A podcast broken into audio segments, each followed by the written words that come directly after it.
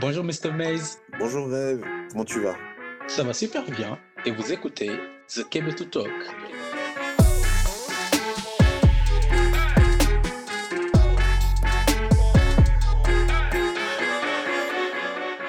Donc, euh, donc euh, voilà, l'idée c'est vraiment de, de pouvoir échanger tous ensemble sur, sur, sur, sur la situation, comment ça se passe, tout ça, et, et surtout d'avoir vos inputs. Parce que c'est vrai que ce que je disais justement à, Serge tout à l'heure, c'est que moi, je me suis réveillé ce matin, je me suis dit merde, quoi. La situation, elle est en train d'exploser euh, au Sénégal, et, nous, on est là, euh, en France, Rêve et moi, on est en mode, euh, voilà, on ne sait pas trop comment, comment en tout cas apporter nos inputs, et du coup, on s'est dit, voilà, on va lancer ça, en fait, on va lancer cette initiative-là, et puis. et puis l'idée, c'est qu'on donne la parole à tout le monde, que les gens puissent s'exprimer, dire ce qu'ils pensent, et en même temps, ça nous permettra aussi d'avoir un peu des éclaircissements sur la réalité du terrain. Quoi. Mhm. Merci pour votre temps et votre disponibilité. Euh, donc, euh, Chéri Salifsi, vous, vous, vous nous entendez bien hein? Oui, oui, j'entends très bien. Bonjour Ah, très à vous tous. Bon, ben, bon ben, Oui. super, merci de nous, de nous avoir rejoints. Donc, euh, donc l'idée, c'est, bah, je, je, je vais vous laisser la parole afin que euh, à vous vous non, je viens vous écouter. je viens vous écouter. Euh, donc, euh, donc voilà, hein, pour tout le monde, je ne sais pas si euh, tout le monde vous connaissez Shérif Salifsi ou pas, ou en tout cas, est-ce que, est-ce que ça vous parle ou pas? Ah, C'est une légende de ce pays. Bon, voilà, bon, bah, Adi, Adi, Adi connaît. Donc, il nous a fait vraiment l'honneur, le privilège de, de nous rejoindre aujourd'hui. Donc, donc voilà, et l'idée, c'est vraiment, nous, bien évidemment, avec notre, avec notre point de vue, on va, on va essayer d'échanger et puis d'apporter des inputs. Mais bon, Euh, mais j'aimerais vraiment qu'on qu'on- qu'on t'entende en premier, Shérif Salifsi, parce que l'idée, c'est vraiment que tu nous, euh, tu nous partages ton sentiment aujourd'hui. Comment, comment, comment, comment, comment vous vivez la situation sur place et, et surtout, euh, qu'est-ce que vous pensez de la situation? Je voudrais d'abord dire qu'il n'y a rien de nouveau. C'est des faits de problèmes que nous connaissons depuis l'indépendance du pays. Euh, sauf que dans le passé, euh, il n'y avait pas autant de médias et il n'y avait aussi pas autant de destruction euh, de biens. Fondamentalement, ça fait une grande différence. L'autre aspect, c'est que ça arrive dans un contexte d'adversité politique plus violente. Ça fait des décennies, il n'y a pas de débat sur de véritables alternatives pour apporter les réponses que la population attend. On, ne dégage, on dégage rarement un profil. Je disais donc que lorsque la, euh, disons, la classe politique éduque de moins en moins ses militants, lorsque dans le même temps, la désolation et, les cris de cœur s'entendent partout sur le territoire, lorsque autant de griefs, à tort ou à raison, est porté, pas seulement sur le pouvoir, mais également sur l'opposition. Ça, on ne le dit pas assez. Les jeunes se plaignent aussi de voir depuis près de 50 ans les mêmes, les mêmes qui ont le pouvoir, qui le gardent, qui se le passent, qui se le repassent. Évidemment, ça débouche sur une situation tout à fait regrettable comme celle-ci. Mais on peut quand même noter que depuis, disons, hier matin, nous ne voyons quasiment pas ce par qui euh, tout est parti. On a dans la rue des, véritables bandes organisées et non organisées qui pillent. C'est ça le problème. On descend des situations que moi-même j'ai vues en Amérique latine, que j'ai vues en Asie, notamment au Brésil. Hein, le danger, il est là. Le danger, il est là. La police, la gendarmerie, l'armée ont conscience que et il faut éviter de tirer sur une population. Quand il y a une situation de ce type, je pense que, euh, euh, euh, vu les déroulements, il importe peu, il importe peu d'épingler ou de désigner euh, ceux par qui le feu est parti. C'est le pouvoir en place qu'il faut interpeller.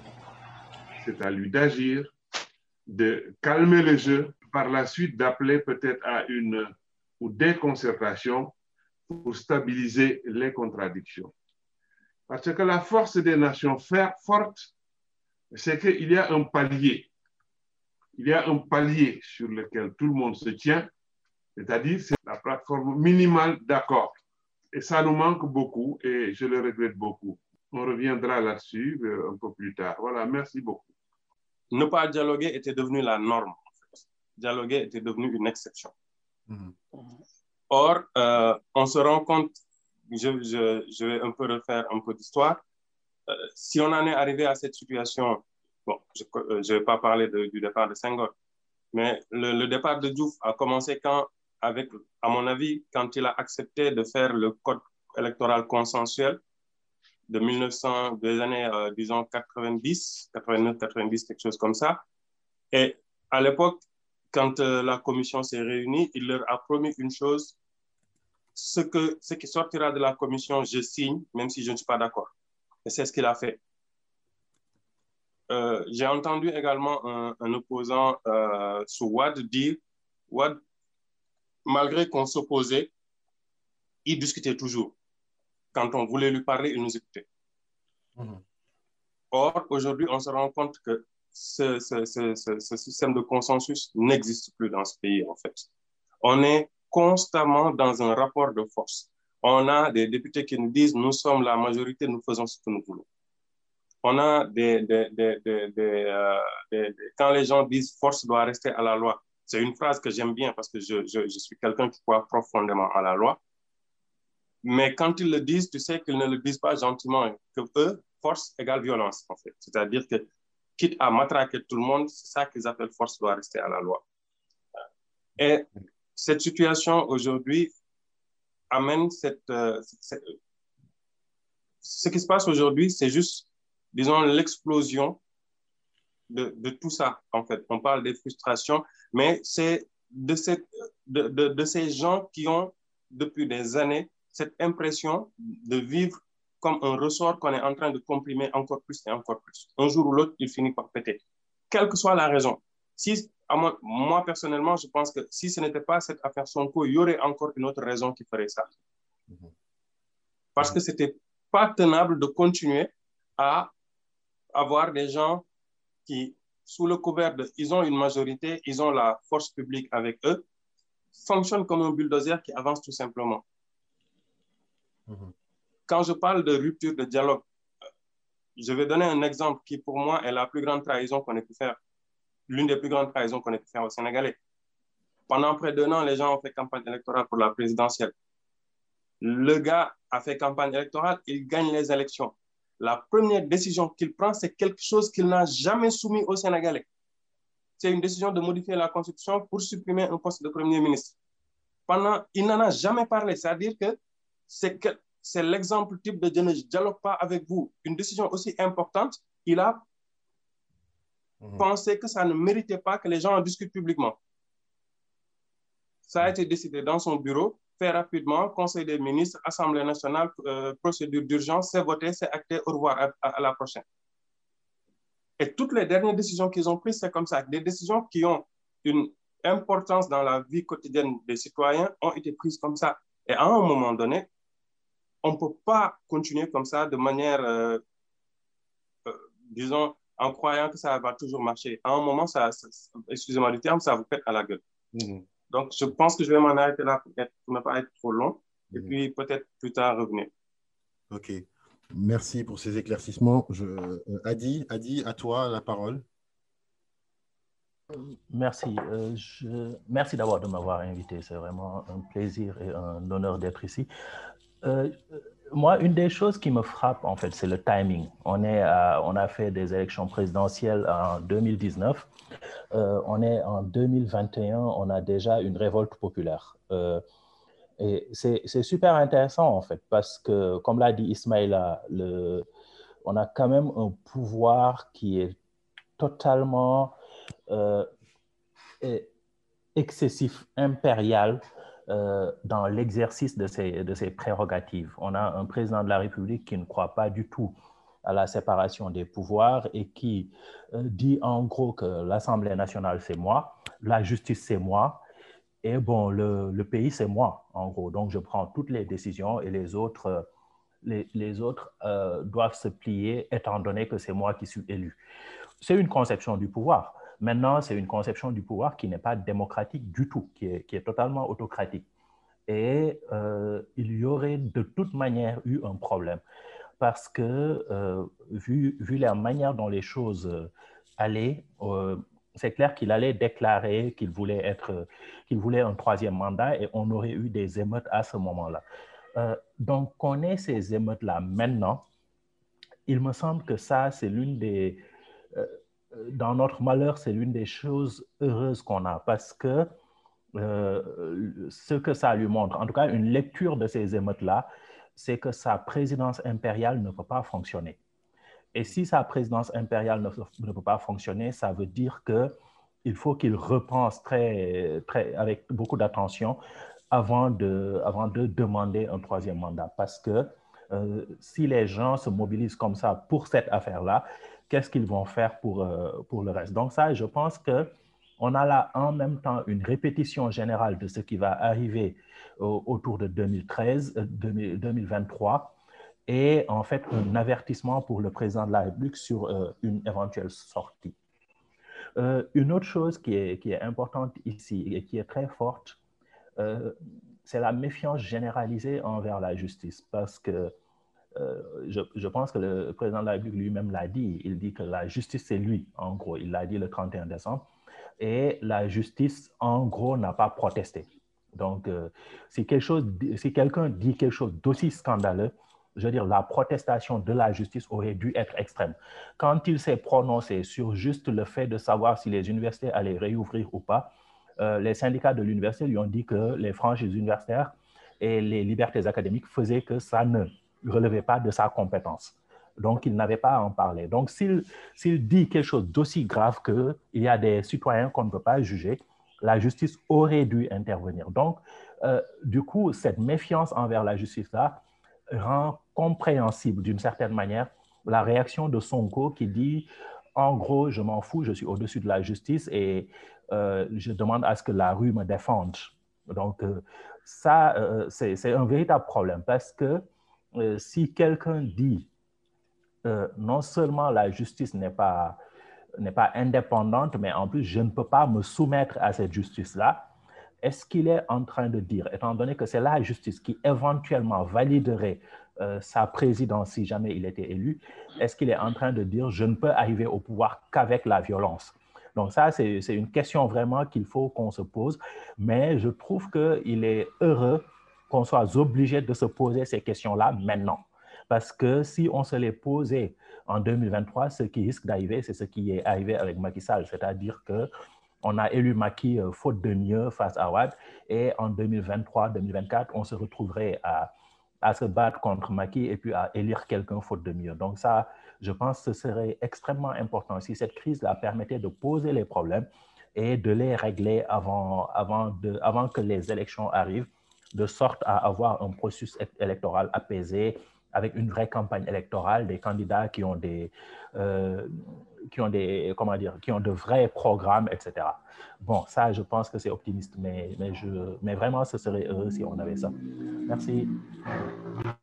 Merci beaucoup. Merci, merci Adi. Qui veut prendre la parole, allez-y. Hein. Euh, Ndefatou, si tu, si tu veux bien prendre la parole, je serais bien d'avoir ton avis.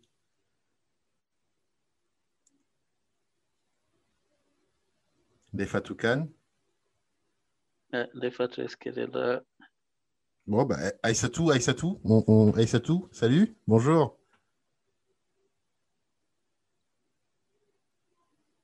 Bonjour, bonjour. Euh... Je, je t'en prie, hein, allez, vas-y, hein, on, on t'écoute, hein, on t'écoute. Ah, bonjour, euh, moi je pense que je vais, je vais plutôt écouter un peu parce que je suis très très fatiguée. On a passé toute la nuit, euh, j'ai dormi deux heures en 48 heures. On a passé ah, toute la nuit à essayer d'amplifier le l'hashtag Free Sénégal qui a un peu marché. -hmm. Et là, on est en train de suivre en live euh, certains des gens avec qui on qui, qui sont dans les manifestations. Donc apparemment, euh, y a, ils essayent de, de, se diriger vers la section des recherches. Les manifestants. Donc, il y a eu des renforts. moi, je ne suis pas très politique. Mhm. dans le sens où bah, je, je, je, connais la politique comme je ne suis pas partisane, on va dire. Mhm. Et c'est la première fois de ma vie hein, que, que, que, je vois des choses comme ça se passer au Sénégal. Je ne m'attendais pas du tout à ce qu'on arrive là. Mais après, écouter beaucoup de gens qui, écouter beaucoup de gens qui, qui, euh, qui connaissent beaucoup la situation politique du Sénégal, on s'attendait un peu à ce que quelque chose comme ça arrive. Mmh. Et, ça fait, je ne sais pas, um, beaucoup dans l'émotion, un peu peur de, de, ce qui va se passer, des arrestations arbitraires, de la, de la désinformation. Euh, je ne sais pas, je ne sais, je sais vraiment pas mmh. où est-ce que ça va arriver? Donc, je pense que je vais juste écouter mmh. certaines personnes qui sont en train de faire des analyses assez pertinentes de la situation. Nous, euh, je vois que la jeunesse, elle est très, très, très engagée. Mmh. On est, y a, on est je suis fière de ce qui est en train de se passer. Je suis très fière de que ce soit nous qui sommes sur les, sur les réseaux, qui donnons la bonne information, qui essayons d'amplifier et de, de, de, de, faire entendre la voix des Sénégalais. Et je pense que en ce moment précis, la chose a dépassé la personne de Ousmane Sonko. Mmh. Moi, je suis féministe et euh, ma voix est connue par rapport à ces choses-là. Et c'est très dommage qu'aujourd'hui, euh, qu'on même si on, on, parle beaucoup plus de complot, que mmh. cette histoire de viol ne va pas devant le juge. Euh, c'est très dommage que ça a été terni, euh, comment Ousmane Sonko a été arrêté et, et qu'on qu relie, euh, qu'on qu qu mette en, en, comment on appelle ça, qu'on qu relègue en second plan euh, l'accusation de viol de, de. Mais euh, on, a, on a compris que ça dépasse la personne d'Ousmane Sonko, là où on est. Les jeunes qui sont d'or euh, je, ne sont pas, la majeure partie ne sont pas d'or aujourd'hui pour Ousmane Sonko, mais pour se battre pour la démocratie, pour se battre parce qu'on se rend compte que Macky Sall, il a des plans que lui-même, il, il, il, connaît en ce moment. On, on ne sait pas s'il veut partir pour un troisième mandat ou mettre un pion pour le protéger et protéger ses intérêts. Mais euh, on voit que il il, il, il, va pas lâcher prise et que les Sénégalais vont mourir, mais que lui, euh, il, il va, je sais, j'ai l'impression qu'il va pas back down, il va pas reculer devant, devant rien du tout. Et ça fait vraiment peur, mais on voit l'engagement, on voit que cette jeunesse ne va pas se laisser faire et que les gens, ils, sont là pour leur pays. Et moi, je suis, je suis très fière de, de ça et pour le moment, je vais juste vous écouter. Mmh. Tu, as raison sur un point. Je, je, rêve, je vais donner la parole. J'ai vu que tu as levé la main. Mais c'est vrai que l'histoire aujourd'hui, en tout cas, ce qui se passe, ça va au-delà de, son co même. Hein. Je pense qu'on fera tout ce constat-là parce que, en tout cas, moi, pour ma part, c'est vraiment ce que j'ai vu. Euh, rêve, tu voulais, tu, voulais dire quelque chose, je rêve. Hein? Vas-y. Hein. Non, oui, je voulais dire qu'effectivement, c'est une question qui est importante, effectivement, qui, est, qui va passer à la trappe. J'espère je, pas. C'est la question, effectivement, du viol que euh, au départ de tout ça, il y a ces accusations et que de toute façon, il faudrait que la justice euh, donc euh, réponde à ces questions-là parce que ce sont des questions qui ne peuvent pas être résolues par, dans la rue en fait. Donc, il faudrait à un moment ou à un autre qu'on se pose cette question-là. Mmh. Maintenant, je suis d'accord sur le fait que ça dépasse la, la personne de, de Sonko, surtout par rapport à la réaction du, du pouvoir actuellement, parce que avec euh, la répression qui est hyper violente, parce que euh, moi j'ai l'impression que il voulait un, un prétexte pour, euh, pour, pour l'arrêter. Par exemple, le, prétexte le plus, le plus facile en général, c'est trouble à l'ordre public. Trouble à l'ordre public, on l'organise très très facilement. C'est que c'est lui, lui, lui, lui nier la possibilité, par exemple, d'emprunter l'itinéraire qu'il veut de le stopper au milieu de, de la route et donc de, de, de, créer des clashs avec euh, ses, ses, euh, ses, supporters, puis ensuite décréter qu'effectivement il y a trouble à l'ordre public. À partir de là, on peut le mettre en, donc en, en détention. Mmh. Et ça, c'est problématique en soi. Mmh. D'autre part, il y a eu la censure des réseaux sociaux, la, la censure des chaînes télé. Ça veut dire que ça, c'est des choses qui sont quand même assez graves, à, à mon avis. Parce qu'il faut que les populations soient au courant de ce qui se passe. Parce que, en réalité, pour moi, là, ça commence vraiment à, à dépasser la personne seule de, de, son co, à poser une question vraiment de démocratie au sens large du terme. Parce que la démocratie, ce n'est pas que euh, donc la décision du peuple, c'est aussi un peuple qui est bien informé. Et on, ne peut pas, et on ne peut pas brider justement les, les canaux de communication par lesquels le peuple peut échanger d'une part et d'autre part être informé par des, par des professionnels comme les, comme les journalistes. Et ça, j'aimerais que quelqu'un comme Ali Amsi tout à l'heure revienne sur, donc Pape Ismaïla, revienne sur, sur cette question-là de la mmh. perspective des journalistes, mais également Cherfal, euh, à qui je vais donner la, la parole aujourd'hui sur la question des, des, des droits de l'homme et surtout de sa, de sa vision par rapport à ce qui se passe actuellement. Mmh. Donc, euh, merci d'avoir répondu à notre invitation. Mmh. Et est-ce que tu peux partager avec nous, justement, avec l'assistance, ton, ton opinion, euh, tes éclairages sur la situation qui, qui, se passe actuellement au Sénégal? Bonjour, Cherfal. Hein, bonjour. Bonjour, cher ami. Bonjour, euh.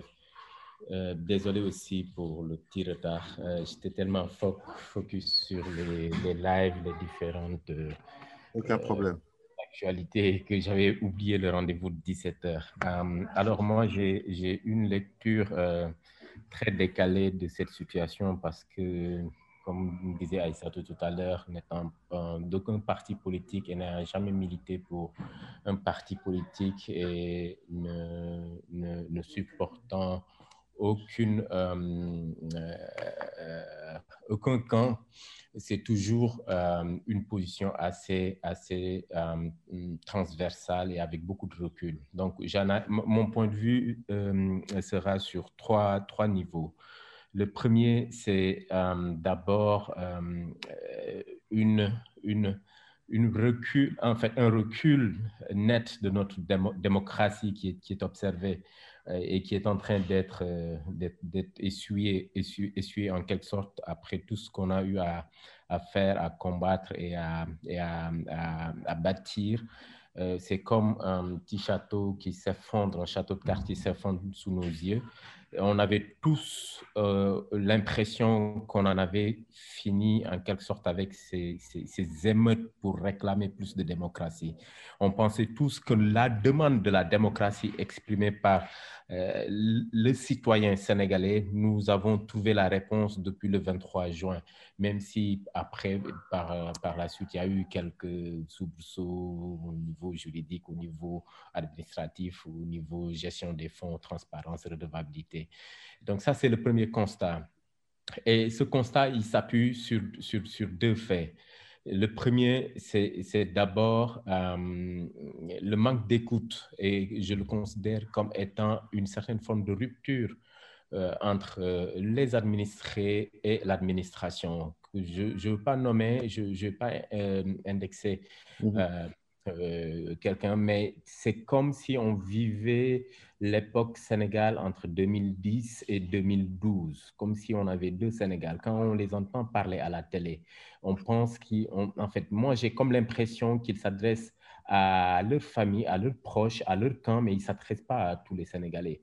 Par contre, je vais citer nommément le président de la République qui, depuis son arrivée au pouvoir, moi, j'ai comme l'impression qu'il en veut aux, Sénégalais. C'est comme si euh, il avait une dent contre, contre nous. Très sincèrement, moi, je, je, je n'ai absolument rien contre lui. Mais quand il me parle, j'ai l'impression qu'il est fâché contre moi. J'ai l'impression, c'est un ressenti. Euh, moi, 14 ans, n'a pas envie de le voir à la télé. Et, elle n'a pas encore l'âge d'aller, d'aller aux urnes, hein. elle n'a pas l'âge de voter, mais c'est son ressenti. Et le deuxième point sur le même, ce même facteur, c'est quand je suis passé avant-hier devant euh, euh, la cité Kurgourgi et que j'ai remarqué tout le dispositif, un arsenal mais, policier tellement robuste et sophistiqué que je me suis dit, mais il se passe quoi? J'avais même oublié que Sonko avait été convoqué et c'est ce jour-là qu'il allait répondre. Et donc, j'ai été étonné d'être dans un Dakar où, où, quelque part il y a euh, ce dispositif qui bunkerise une personne en quelque sorte. C'est comme lui, lui, lui priver de ses, ses droits alors qu'il n'a même pas encore été jugé. J'en viens même pas encore à l'histoire de la plainte et de tout ce que la justice euh, doit faire dans ce sens. Ça, c'est la première lecture. Mmh. La, la, la, seconde lecture, c'est à un niveau euh, bof, plus ou moins ce que moi je qualifie de, cette façon de bafouer, de piétiner les droits et les libertés individuelles. C'est extrêmement dangereux. C'est, en fait, quoi qu'on puisse reprocher au régime de Abdoulaye Wade, euh, on a tous, nous, eu le sentiment que certains de nos droits avaient été toujours préservés et c'était consacré. Et ces droits-là, c'est les droits de déplacement, de, de, de, de regroupement, d'assemblement, de, de euh, j'en perds les, les, mots, mais d'association et d'expression. Mmh euh, au Sénégal, on en arrive à un moment où personne n'ose prendre la parole. Et ça commence par la censure sociale. Ce que moi j'appelle la censure sociale, c'est que dès que vos familles sachent que vous avez des positions pour défendre votre pays, c'est les parents, c'est vos parents eux-mêmes qui vous appellent en premier pour vous dire Ah, faites attention, hein, parce que ce pays-là, je le dis en wolof, parce que c'est comme ça que ça se dit. Je suis convaincu que si vos parents vous euh, J'arrive et les autres, et, moi-même qui, qui, prenais la parole en ce moment, si mon père, ma mère, mes, parents, mes tantes savaient que je suis en train de, de prendre cette parole-là, tout de suite, ils allaient m'appeler au téléphone pour me dire, ah, attention, attention, attention. Cette censure sociale, elle n'est pas fortuite, c'est-à-dire elle a été disséminée, elle a été euh, sédimentée de façon très subtile euh, dans le subconscient et dans, dans, dans, dans l'imaginaire, dans, dans, dans, les croyances même. C'est très profond ce que je dis et c'est dangereux dans, dans, la croyance, dans, dans, dans la culture de, de, de, de, notre citoyenneté. Et ces situations comme ça, quand ça commence à se poser, cela provoque une certaine forme de sédimentation, de frustration, d'amertume, de, colère, de spleen et de tout ce que vous voulez, mais qui finit tôt ou tard par exploser et qui finira tôt ou tard par exploser. Ça, c'est la deuxième lecture. Et, dans cette lecture-là, avant d'en arriver à la troisième pour terminer là-dessus, dans cette lecture-là, il, est question aussi des droits et des, devoirs et des droits du, candidat, ou pas, du candidat, mais du, député, du citoyen Ousmane Sonko. Libre à lui de prendre l'itinéraire qu'il souhaite. Il pouvait même sortir et marcher à pied pour aller où il veut. L'essentiel, c'est que la justice fasse son job et que le dossier puisse être éclairé. Les gens qui sont en ce moment d'or, ils ne le sont pas pour Ousmane Sonko, parce que Ousmane Sonko a fait une campagne il n'y a même pas deux ans. Il n'a pas pu drainer autant de foule derrière lui. Ça, c'est très important. la troisième lecture, et je termine là-dessus, c'est par rapport aux droits fondamentaux, comme le droit euh, euh, à la presse, le droit d'accès à l'information. Il est on, pensait avoir, en, avoir fini avec des menaces pour des, maisons de presse, pour des, télévisions, pour des chaînes de radio, et ensuite pour euh, un, un, outil ou un réseau comme Internet. Ce matin, j'ai fini un communiqué et j'avais tellement mal que j'en avais perdu l'appétit. Et dans ce communiqué pour affectivistes, il est dit que nous condamnons la censure et des tentatives de manipulation du réseau. Je n'avais jamais pensé un jour pouvoir aller jusqu'à rédiger un tel communiqué pour le Sénégal parce qu'à chaque fois que je prenais la parole dans des audiences, dans devant un public africain ou ailleurs que chez moi, c'était de leur donner l'exemple de notre pays. Aujourd'hui, ah. on se moque presque de nous parce que c'est tout simplement ce que vivent les autres qu'on est en train de, de, de, de, vivre chez nous. Quand des amis congolais, quand des amis euh, gabonais, quand des amis de, la Guinée, euh, de la République de Guinée à côté, nous, nous, nous disent, nous taquinent, ah, mais pourquoi vous voulez tant nous copier pour faire la même chose que nous? Ça devrait tous tous nous interpeller. Je le dis encore une fois, je termine là-dessus. Ce pas des positions politique parce que Sango, euh, tu vous rentrez dans le pays, il y en a qui ne le connaissaient pas. Ce n'est pas, pas des positions d'opposants parce que Maki, je n'ai absolument rien contre lui. Au contraire, nous l'aidons parce que nous mettons à nu les insuffisances de son administration pour l'aider à faire mieux.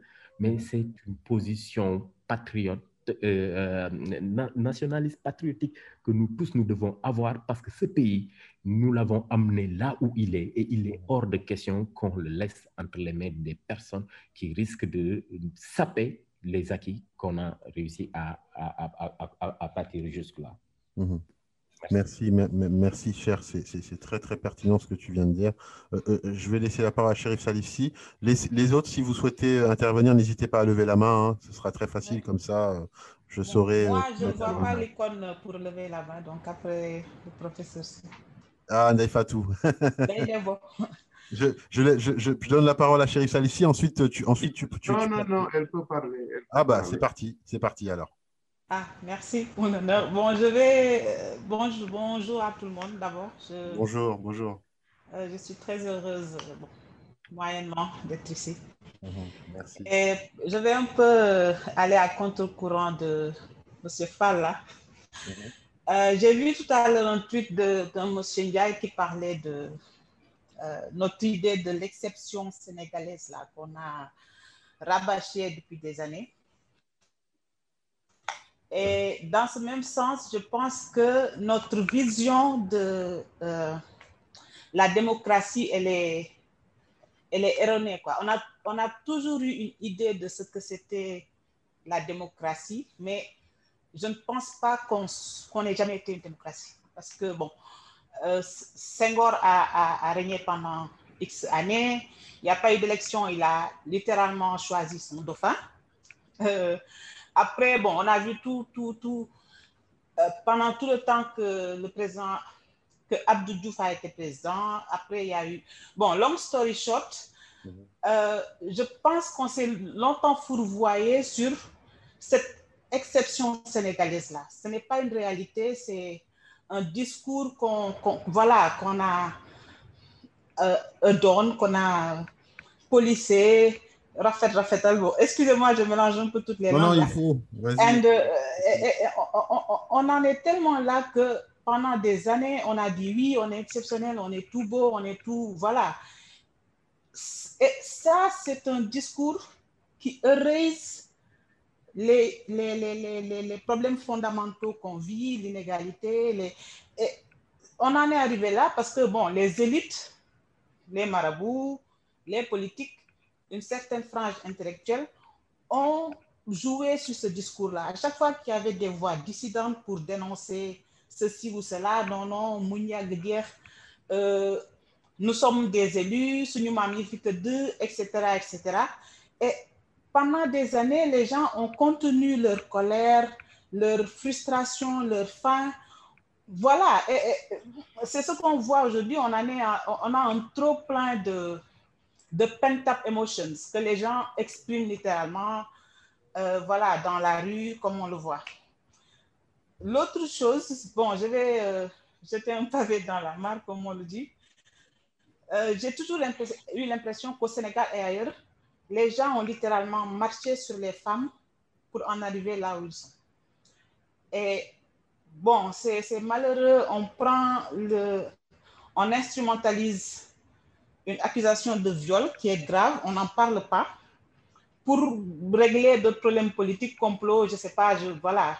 Euh, mais vraiment, c'est dommage que cette question-là soit reléguée. Est-ce que je peux parler après Ndedebo parce que je pense que ce qu'elle dit m'interpelle là. Pardon. pardon, pardon.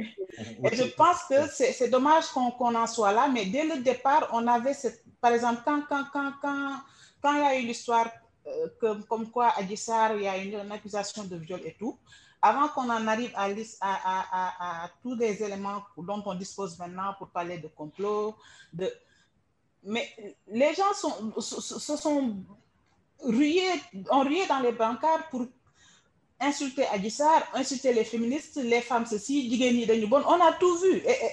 Tout le monde était là parce que, bon, malheureusement, c'est une question de féministes. On attend toujours que les féministes ceci, pourquoi les féministes ne réagissent pas, ne réagissent pas? Depuis une semaine, je vois des tweets sur pourquoi on ne réagit pas pour parler de l'autre dame, bon, je n'ai pas retenu son nom, qui est dans l'histoire de Suite Beauté, là. Et toutes Adissa. ces personnes, Non, non, non, l'autre, la, la Ah, du salon. D'accord. Toutes les personnes qui appellent les féministes à réagir, elles peuvent le faire elles-mêmes. I don't know. Elles peuvent écrire des tribunes, elles peuvent lancer des pétitions, and so on so. Mais il s'agit toujours d'antagoniser. Non, on a des difficultés, on a un problème à régler, mais c'est les féministes le problème. Il faut parler d'égalité, on bastonne des so-called homosexuels dans les rues tubaab yi ñoo bëgg a yàq suñu société et cetera et cetera donc bon je je je je, euh, je I am getting long mais ce que je veux dire c'est que pendant longtemps on a vraiment tu les difficultés que les gens vivent au jour le jour on les a tues à coup de dañ nit day muñ ku ku muñ muñ yàlla mooy tànn jiit et cetera et cetera et bon malheureusement on en est là où on en est euh, aujourd'hui et bon Mhm. voilà, je vais m'en arrêter là. Nefatou, vas-y. Nefatou, tu veux dire quelque chose, je t'en prie. Ouais, alors euh, déjà, bonjour à toutes et à tous. Merci Saliou et, euh, et Mr. Mays pour avoir initié cette discussion. Je suis désolée de mes allers-retours parce que j'ai eu pas mal de problèmes de connexion. Et euh, j'ai entendu là quelques interventions. Et euh, voilà, j'aimerais. Ce que ce a en train, ce qu'elle a fini de dire m'interpelle particulièrement. Mhm. Et avant ça, j'aimerais réagir un peu sur ce que Sherfal était en train de dire. Je pense en fait que de, du peu que je connais de l'histoire politique du Sénégal, la répression n'est pas nouvelle. C'est juste euh, les réseaux sociaux qui ont permis de démocratiser et mettre à nu cette répression. Euh, de ce que j'ai lu, de ce qu'on m'a raconté, de ce que j'ai regardé, euh, je crois en fait que le régime de Senghor était l'un des plus répressifs de l'histoire parce que c'est de là que tout part en fait. Bon, moi, c'est mon, c'est là mon, mon point de départ avec l'emprisonnement des opposants, avec la fameuse histoire entre Mamadou Dia et lui, la crise de 1962. Elle est, euh, tout le monde s'en rappelle. Donc, je crois en fait que la, que la répression, elle est, elle est pas nouvelle. Aujourd'hui, on a les. Moi, je pense que je suis dans une fatigue mentale extrême parce que depuis hier, je suis en train de suivre tout ce qui est en train de se. Les tweets, je les suis à la seconde. Et, euh, et voilà. Mais juste pour dire que même nos, nos voisins, les Ivoiriens, les, les Guinéens, quand ils me disent oui, mais euh, au Sénégal, vous êtes libre, ça m'agace à un point. Et je leur dis, ben non, parce que le, le récit national sénégalais a été tellement policé, les disparités ont été tellement enfouies pour nous faire euh, nous jeter à la face l'exception sénégalaise, la démocratie sénégalaise. Moi, je pense en fait que, que Abdoulaye Wade est celui qui a enfanté tous ces monstres-là, dont Macky Sall est le premier. Et tout ça, tout ce qu'on est en train de vivre, c'est la suite de tout cela. On a, on a voté par défaut, on a voulu que Wade parte. Donc, quel est le résultat aujourd'hui? Moi, je pense que tout ceci dépasse la personne d'Ousmane Sonko. C'est juste une jeunesse sénégalaise qui en a marre, qui met à nu ses frustrations et qui veut que les politiques arrêtent de nous mener par le bout du nez. Concernant la, moi, je pense, concernant la, la, l'accusation de viol, moi, je pense en fait que l'une des victimes de cette histoire, et dont on ne parle pas assez, c'est Adji Sarr. On parle d'elle pour la diaboliser. J'ai vu pas mal de, de tweets et de, de posts sur Facebook pour dire que oui, euh. En fait, là, cette diabolisation de, des femmes, qui Ousmane Sonko pour, euh, pour ne pas qu'il les viole, si viol il y a eu, que ce soit un viol, un rapport sexuel consentant entre deux adultes, mais qui est-il pour ne pas le faire? Qui est-il pour ne pas avoir fauté? Donc, je ne voudrais pas que l'on en fasse une espèce de messie qui viendra nous sauver des griffes de Macky Sall. Non. S'il a violé Adji Sarr, il faudra qu'il le il réponde devant la loi. S'il y a eu, c'est une histoire de mœurs, qu'ils ont eu un rapport sexuel consentant, il faudra qu'on en parle. Donc, je pense en fait que les logiques de, de genre, en fait, sont un peu laissées de côté au profit de la politique, de la politique politicienne et encore des, de, de qui on parle, des hommes. C'est eux qui maîtrisent le discours, c'est eux qui sont au devant de la scène et qui nous imposent des schèmes de leur masculinité. Donc, je pense en fait ça, il faudrait qu'on en parle de plus en plus. Mais non, on nous met euh, devant, euh, ben, enfin, désolé, je fais un peu mes mots là. On nous impose la figure de Ousmane Sonko, c'est lui qui, a- qui doit être libéré, euh, Guy Marius Sagna qui doit être sorti de prison parce que c'est le martyr, celui qui se bat pour nous, etc., etc. Que des hommes. Et les femmes, elles, elles sont mises de côté. Les féministes doivent en parler. Oui, mais parlez-en. Vous, qu'est-ce que vous faites? Parlez-en. Quand on diabolise les féministes pour dire que elles la ramènent un peu trop, elles sont en train de pervertir les autres femmes parce qu'elles ont des, des logiques importées qui viennent des Toubabs, etc. Mais quand on a besoin d'elles, on veut que les féministes en parlent. Je pense qu'il faut vraiment arrêter. Et imbriquer les, les, dans les rapports sociaux de sexe, je pense qu'il faudrait aussi inter- réinterroger nos rapports de genre, voir pourquoi les femmes sont opprimées, pourquoi les, les hommes encore continuent d'avoir le pouvoir entre leurs mains. Donc moi, je pense que c'est ce que j'avais à dire. J'espère que j'ai été claire. Donc, euh, je continue dessus la discussion que j'interviendrai. C'est clair, merci, merci, beaucoup, merci, merci Est-ce que, est-ce que je peux juste ajouter quelque chose par Oui, rapport oui, à ce oui. que Ndeye Fatou Oui, Euh. Et avant, je voudrais juste dire quelque chose par rapport à ce que Cherfal disait. euh, les autres points, les autres ont déjà réagi, mais sur la censure. Mhm. Moi, hier, euh, à 5 heures du matin, j'ai reçu un appel d'un capitaine qui m'a mis en garde par rapport au tweet qu'on était en train de faire. Donc, cette censure-là, elle est là, elle est réelle, elle est vraie, et les gens sont en train de voir ce qui se passe. Et juste par rapport à ce que Fatou disait, euh, Le capitaine nous- t'a carrément appelé en fait. Hein. oui. Euh, nous, nous, les, nous, les, nous, les, euh, les féministes, euh, on, a, on s'est mis ensemble et notre comité, on a sorti une lettre pour dire que Sarr, elle devait être considérée comme victime parce que l'opinion publique et surtout le patriarcat et surtout les hommes avaient déjà décidé qu'elle mentait. C'était vraiment dégoûtant tout ce qu'on a vu. Il y a, des, médias qui ont sorti toute sa vie. C'était comme s'ils si ils étaient en train de nous dire que une, euh, le passé d'une femme définit si elle est violée ou pas. Donc aujourd'hui, si Adji Sarr, elle a été, si elle est une prostituée, elle aurait mérité d'être violée ou le, ça allait effacer le fait qu'elle était violée. Ouais, il y avait, il y a beaucoup d'amalgames qui se sont faits par rapport à ça et les gens, ils nous demandent, nous, de parler pour les autres femmes. Ils nous disent oui, ceci, ceci, il faut que vous condamnez Adji Sarr, il faut que vous, vous, vous, vous, vous montrez que Adji Sarr, ceci, cela, oui, elle va, elle va, elle va détruire l'image des femmes. Euh, juste pour dire, on est dans un pays où on ne considère pas les femmes. On ne considère pas la femme violée, on ne considère pas les victimes. Les femmes, aujourd'hui, c'est elles qui sont toujours doutées, même, même quand c'est un enfant de 5 ou 6 ans, on va demander à la maman, mais pourquoi est-ce que tu ne surveillais pas ta fille pour qu'elle se fasse violer? Et quand c'est une femme qui vient te dire qu'elle a été violée, on va lui dire, mais tu étais où? Tu portais quoi? Tu faisais quoi? Et donc, moi, cette histoire de nous Sarr, elle va faire reculer la place de la femme au Sénégal, moi, j'y crois pas trop. Je ne crois pas du tout, parce que la, la place de la femme, elle n'est pas très haute euh, dans, dans, une, dans ces sociétés patriarcales qu'on a et que euh, moi, je n'ai pas de respect pour les hommes qui viennent toujours me dire oui, mais toi, tu te bats pour ça, pour ça, mais euh, prenez aussi les combats. Faites-le pour vous et ne le faites pas en me disant oui, j'ai une soeur, j'ai une mère. Moi, je, voudrais, que les hommes, quand ils, qu'ils essayent de dépersonnaliser, leur combat, oui, Adissa aurait pu être ma soeur, Adissa aurait pu être ma mère, donc moi je vais parler, ou une victime aurait pu être ma... Non, vous êtes un être humain et vous, vous, êtes, vous êtes capable de distinguer quand il y a un, un, viol et quand il y a des atteintes à l'être humain et que vous réagissez par rapport à ça. Vous n'avez pas besoin de, de, remplacer la victime par votre mère ou votre soeur ou votre fille pour pouvoir ressentir certaines choses. Et euh, c'est vraiment dommage, comme je disais plus tôt, que l'histoire de viol d'Adissar soit derrière, parce qu'aujourd'hui, même si elle a été violée par son coup, l'opinion publique a déjà décidé que ce n'était pas le cas et que je ne pense pas qu'il y aura, qu'il avoir un, procès euh, équitable par rapport, euh, par rapport à cette situation-là.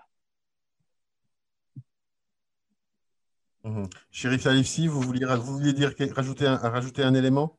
Non, non, ceux qui n'ont pas encore parlé, Alundao et Nati. D'accord, oui, Nati. Nati Ok, bon, merci les gars, merci à tout le monde pour les inputs. Euh, bon, bon, moi, moi, je vais y aller straight. Hein. Euh, maintenant, la question, c'est que euh, je pense que tous les problèmes, là, on le sait depuis longtemps. Maintenant, la question, c'est quelle est notre posture, en fait, à partir de dorénavant, je pense. Hein. Mmh. bon, pour les autres, je ne sais pas, mais pour moi, c'est très, très, très clair. Hein. Il, est, il, est, vraiment hors de question. Euh, pour les années qui viennent, euh, que, Dieu nous donne, euh, que Dieu nous donne longue vie. Ouais. qu'on laisse vraiment les politiciens peut-être prendre en otage vraiment le Sénégal. C'est ça, c'est vraiment ça mon problème en fait, parce que on est là, on est en train de subir en fait une crise de leadership entre un, le parti au pouvoir et l'opposition, et c'est tous les Sénégalais qui en, qui en, subissent les conséquences quoi. Et mmh. aujourd'hui, au point où on en est, pandémie, problème éducation, problème social, problème économique. Euh, il y a deux mois, on avait la migration, etc. On ne parle pas de ces problèmes au Sénégal. Je ne sais pas depuis combien de temps. Euh, on a un État qui a démissionné. Et aujourd'hui, on ne parle pas de ça. Et on, à du summum, on vient nous mettre cette histoire-là qui, en plus, nous paralyse. Euh, les gens sont en train de manifester. Il y a toujours Covid. les gens sont en train de saccager l'économie, etc. Bref, moi, ça, ça me pose un vrai problème. Maintenant, la question aussi, hein, on a l'habitude aussi de se dédouaner, nous, mais nous, hein, je pense, hein, on est 75% de la population. Maintenant, quelle est, nous, aujourd'hui, euh, notre place euh, dans la cité, euh, le politique, on va dire, quoi, pour éviter les questions de partisanerie? Quelle est, nous, notre place dans ça? On a laissé, M. Shérif, s'il l'a bien dit, hein, c'est les mêmes personnes qui nous dirigent depuis 50 ans. Quand on dit aux gens d'aller s'engager ou d'aller faire de la politique, tout le monde nous dit non, la politique c'est ci, la politique cela. Et après, on vient, on se plaint d'être gouverné d'une certaine manière, en fait. Et ça, ça dure depuis longtemps, hein, que ce soit l'élite intellectuelle, euh, que ce soit, etc., whatever. Des gens qui ont des political skills, tu leur dis, allez vous engager en politique, ils vont te dire non, tu sais, c'est-à-dire, etc. Mais à un moment donné, donc c'est ceux qui veulent faire de la politique qui vont aller faire de la politique. Euh, Moussa Senabsa, il le disait, les gens, ils vont plus à l'école parce qu'il suffit d'aller euh, militer dans un parti politique pour avoir de l'argent, pour avoir, etc., etc. Et après, maintenant, c'est une boucle qui va continuer. Maintenant, moi, ma question et l'interpellation que j'ai, euh, moi, maintenant, je me définis comme étant quelqu'un de l'opposition. Parce que qu'on ne peut pas aujourd'hui bafouer la justice, mettre, mettre en place tout un dispositif qui, qui, qui va euh, qui va faire que les, inégalités sociales elles vont continuer à exister ou même elles vont continuer à augmenter. Et nous, on va tout le temps rester là dans notre confort et se dire, OK, ça ne marche pas, ça ne marche pas, ça ne marche pas. Moi, maintenant, euh, ce que je dis, c'est vraiment euh, la capture de l'État ou le takeover. comment on va faire, vu qu'on est une masse, on a trois ans pour avoir une élection, pour déjà se focaliser sur, le, sur la transformation. Parce que on est là, nous tous, on a identifié le problème. Le problème, nous tous, on le sait. Mais quelle solution on va proposer? Parce que tout ce que les gens posent maintenant ou ont posé depuis 50 ans, ils vont partir, ils vont nous laisser. C'est nous qui allons subir les conséquences. C'est nos enfants, c'est nos petits-fils. Et donc, on va laisser une simple minorité ou une élite décider faire le dispatching de nos recherches, absence de transparence, absence de redevabilité, euh, la justice qui recule, la censure, etc. Mettre en place tout ce mécanisme-là et derrière, la relève qui va venir, ils vont connaître aussi ce dispositif-là et ils vont continuer à mettre en place tout ce dispositif-là. Mais nous, at the end of the day, euh, qu'est-ce qu'on va faire? Ça, c'était le premier point. Le deuxième point, la démocratie, la crise de la démocratie, ce n'est pas une crise uniquement sénégalaise. Hein. C'est une crise globale. On vient. Absolument. Il n'y a, même pas deux mois, on a vu le Capitole. On a vu l'exemple du Capitole. On a vu maintenant des populistes. On parle de partis politiques d'idéologie. On dit Trumpistes, on dit maquistes, on dit sonkistes. Bon, moi, je ne comprends plus grand-chose. Euh, l'absence de leader charismatique et aujourd'hui aussi une jeunesse de manière globale qui ne veut plus vivre certaines choses. Hein. Euh, mhm. On a une jeunesse qui ne veut plus vivre euh, des questions de race, des questions de racisme. On a une jeunesse qui ne veut plus vivre des abus de pouvoir. Et ces gens-là, en fait, l'offre politique ne, ne, correspond pas à la demande. Mhm. Et donc, nous, qu'est-ce qu'on va faire dans tout ça? Et mhm. donc, je termine mon point pour, avec Ndei Fatou, Ndei et, et Aïssatou. Mhm. Je pense que aussi, hein, euh, je pense que nous, on est là juste pour échanger nous tous et qu'on se dise des choses telles qu'elles sont. Je pense aussi, les femmes, elles ont dit que euh, les hommes, ils doivent pas parler de certaines choses qui concernent la femme. Et donc, les gens, les hommes, aujourd'hui, ils ont une posture qui, euh, on est entre le marteau et l'enclume parce qu'on ne sait pas, en fait, comment on va venir s'approprier certaines questions. Parce que moi, je ne vois pas d'hommes, je ne vois pas de femmes, je vois l'espèce humaine. Et aujourd'hui, j'ai des problèmes parce que j'ai certaines causes ou certaines idéologies ou certaines choses qui sont des problèmes pour moi, mais je ne peux pas en parler. Parce que si j'en parle, on va me dire c'est le patriarcat et toi. Et donc finalement, en fait, on ne sait plus ce qu'on doit faire. Et donc ça, c'est vraiment les questions et les points que je, euh, que je voulais soulever. Mhm. Euh, donc voilà, encore merci, hein, euh, Rêve et, et, Mr. Non, merci, merci à toi. Ah, c'est normal. Euh, Alion, tu voulais réagir avant, avant, avant, on va donner la parole à ceux qui n'ont pas encore réagi du tout. Je donne la parole à Alion et ensuite, euh, chéri Salissi, on reviendra vers vous. Alion Oui, oui, bonjour tout le monde. Bonjour tout le monde. Bonjour euh, surtout à mon oncle, shérif. Donc, euh, ouais, donc là, à un moment, ça partait dans tous les sens. Hein. Je pense que le sujet, c'est plus l'interpellation d'Ousmane Sonko, un opposant accusé de viol. Donc, les féministes en ont parlé. Donc, pour le viol, c'est en cours. Hein. Là, ça a quitté la huitième chambre. Donc, ce sera euh, la première chambre avec le juge Sambassal. Donc, on attend de savoir. Et donc, pour les quatre viols, il y en a eu plein. Il y en a plein qui sont en prison. Le plus, connu, c'était, euh, je pense, Cher Sek. Donc, voilà, s'il y a viol, donc il y aura condamnation, je pense. Et là, d'après ce qu'on a, les éléments de l'enquête, notamment la propriétaire du salon, enfin certains témoins. Pour l'instant, personne n'a dit qu'il y avait viol. Donc, il ne faut pas venir chaque fois donc, accuser le patriarcat, tout ça. J'ai rien contre les féministes, hein, mais bon, il faut, voilà, faut y aller mollo. Mhm. Et donc là, ce qui se passe en ce moment, donc c'est ça, c'est le recul démocratique. Un opposant qui est accusé de viol avec menace euh, de mort, avec deux armes apparemment. Donc voilà, c'est ça. Il, euh, il, il, devait aller répondre. Donc on ne l'a pas laissé aller, aller au tribunal. Mhm. Il a été cueilli de force euh, par, par le GIGN.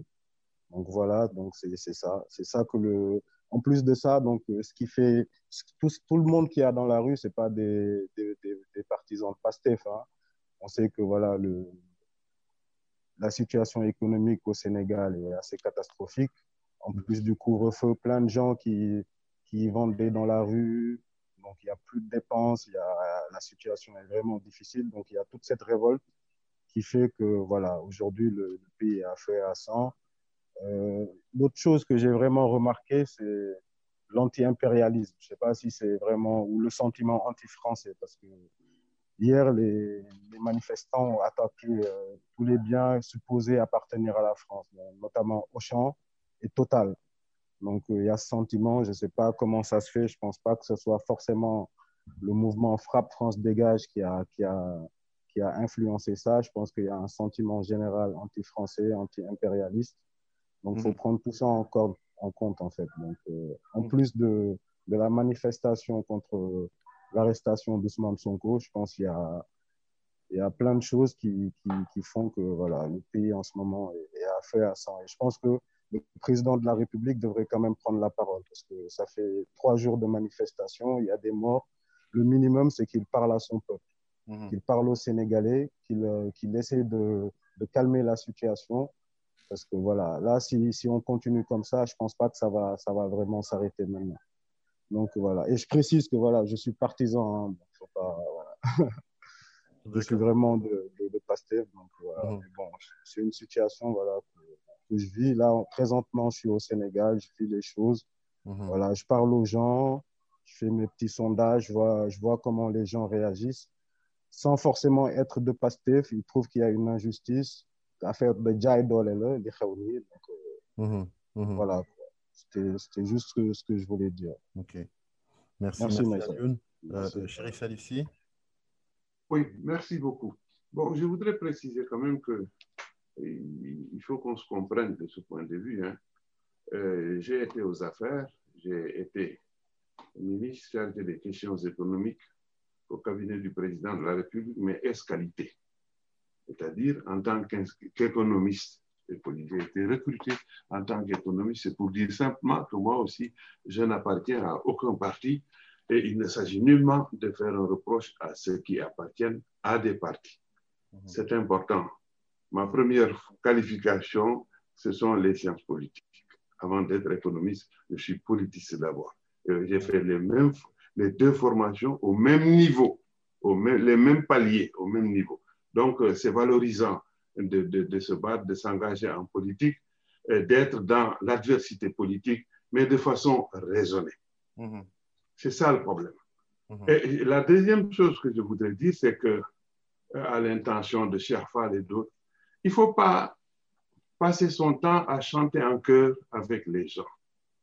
Il n'y a pas de recul démocratique au Sénégal, comme il n'y en a pas eu aux États-Unis même si le président des États-Unis élu a employé la phrase.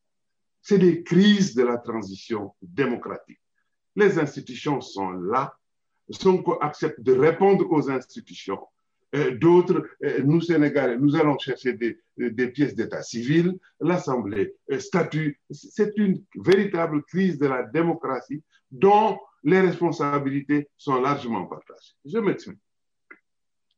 D'abord, dans notre pays, il y a, depuis l'époque de Diouf, une illusion, je dis bien une illusion du consensus vendue par la classe politique qui nous prend tous en otage.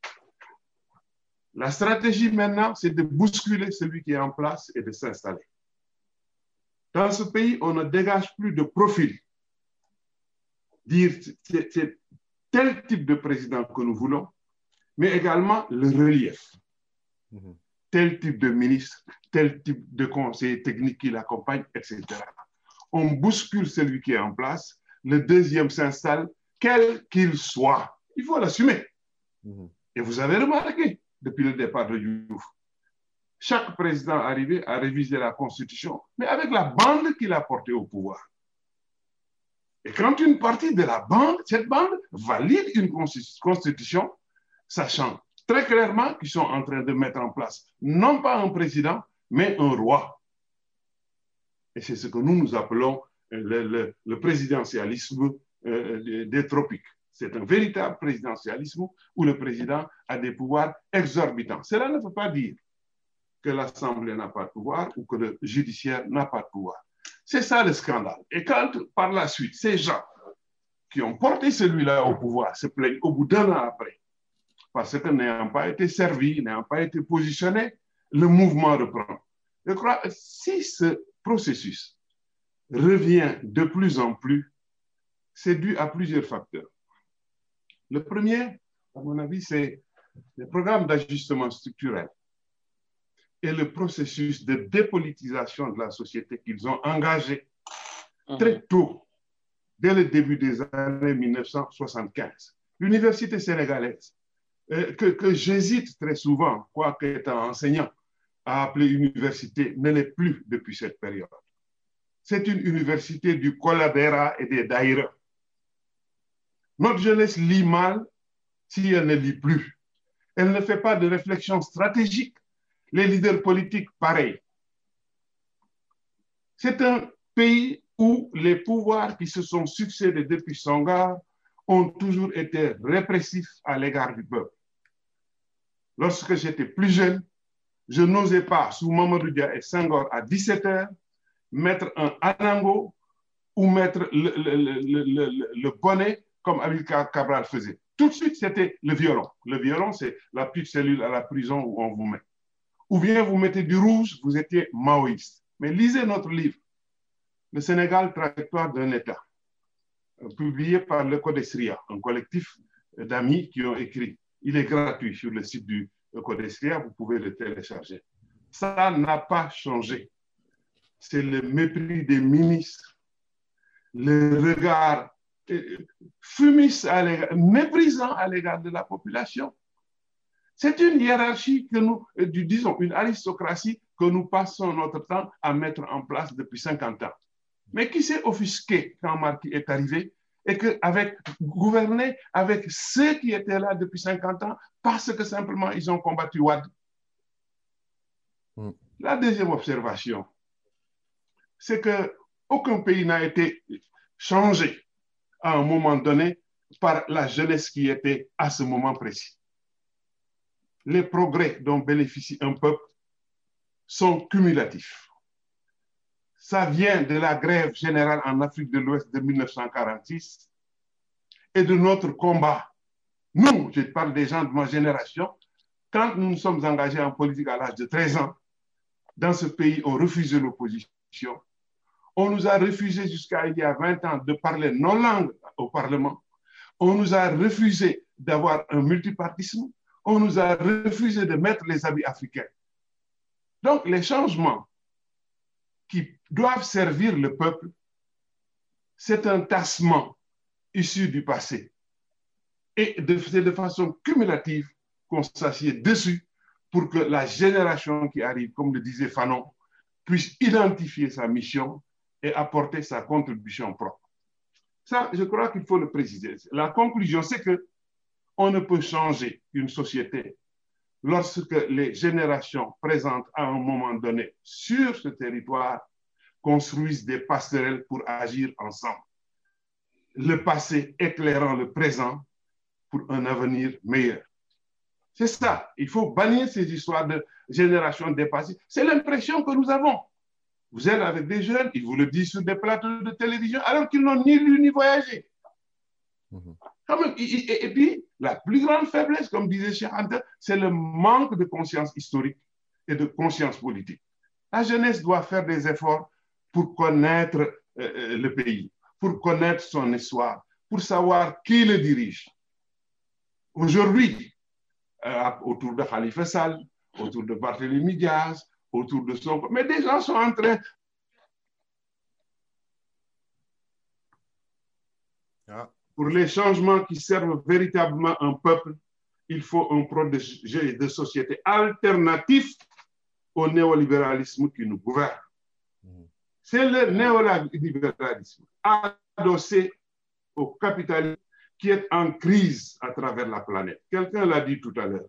La crise n'est pas sénégalaise, elle est une crise système dominant avec les nouveaux maîtres du monde que sont les partenaires au développement, la Banque mondiale et le Fonds monétaire international.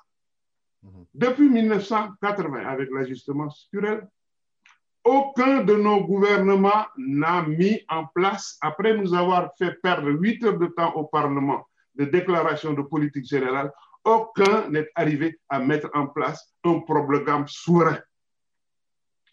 Chaque fois, le lendemain de la déclaration de politique générale, le représentant de la Banque mondiale ou le représentant de l'Union européenne est sorti pour dire oui, tout ça, mais tenez-vous-en à notre feuille de route. En tant que jeune, c'est à cela qu'il faut réfléchir. La mondialisation, le développement capital, le néolibéralisme nous interpelle pour refaire la démocratie et nous démarquer de la démocratisation de notre société, la démocratie dite occidentale. Sinon, il n'y a pas d'avenir pour nos nations. Souvenez-vous, Stéphane Kessel, mais ce n'est pas au Sénégal qu'il a écrit Indignez-vous. Ce n'est pas au Sénégal. Ça veut dire qu'il y a une crise planétaire d'un système qui refoule la population, qui périphérise les États du Sud et qui cause des dégâts ininterrompus. Et c'est l'occasion pour moi de parler des soulèvements populaires depuis 2011.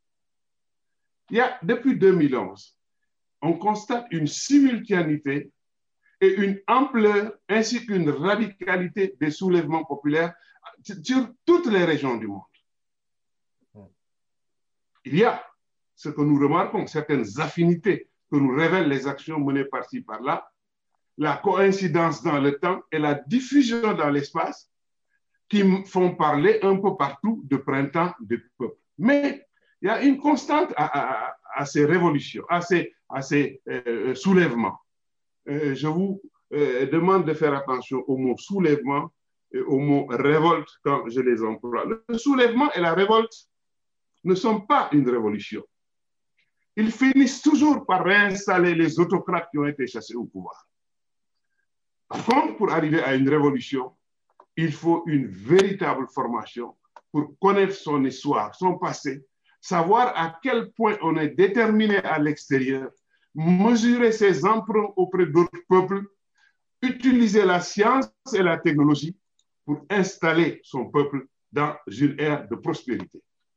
Nous, nous apparaissons comme incapables de le faire. Je disais donc que le, le, les fondamentaux, les soubassements politiques et moraux ont un lien en commun, c'est-à-dire tous découlent de l'incapacité des États, que nous soyons aux États-Unis, que nous soyons en France ou ailleurs, d'apporter les réponses depuis 1980 que les peuples attendent.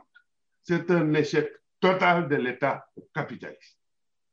Mais à ce moment-là, les jeunes marginalisés, les cadres, les compétences comme nous, parce que nous sommes sur le terrain, mais, nous, vivons aussi une marginalisation des attaques de tous les jours, hein, des coupures intensives de notre électricité, de notre téléphone, en nous ciblant simplement pour nous réduire au silence. Nous ne l'avons jamais accepté. Nous ne l'accepterons jamais. Voilà tout ce cristalise maintenant. Le visage de tous les pays du monde, c'est le visage de la révolte, et l'autre aspect, c'est la récupération des forces populistes. C'est ça qui se passe aussi au Sénégal. Donc, il faut analyser sérieusement les choses. Je peux faire une proposition. Mmh. L'affaire du viol, Alundao a bien fait d'insister là-dessus avec responsabilité. Mmh. Je connais aussi beaucoup de jeunes qui me fréquentent, qui sont autour de euh, Sonko, qui agissent également avec beaucoup de responsabilités, et je le précise, qui n'ont rien à voir avec les saccages opérés. Mais il y a des imprudences de part et d'autre qui sont à la base de ces saccages. Je crois que c'est important. Donc, je propose que cette affaire, j'ai été très choqué, hein, euh, euh, vu le traitement euh, donné, en tout cas réservé à cette jeune fille. donc, ça mérite un autre, je ne sais pas comment, une autre émission, mais il faut le faire, ne pas mélanger les discussions. Mhm. Mais sur cette affaire, j'ai parlé d'imprudence, de, de, de maladresse. Son corps n'est pas, c'est un être humain comme nous tous, il n'est pas bête.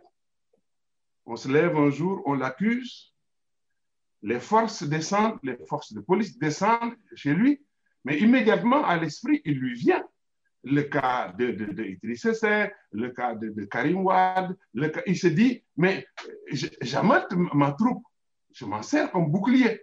Mhm. Objectivement, c'est une politisation de la chose pour se protéger. Mhm. On pourrait dire qu'il y a des circonstances atténuantes, mais malheureusement, il y a des actions, quand on les lance, on ne les maîtrise plus. Et, dans la responsabilité du manque de maîtrise, et ça, je situe la seconde responsabilité, celle du ministère de l'Intérieur et des forces de police. C'est pour ça que j'ai dit mhm.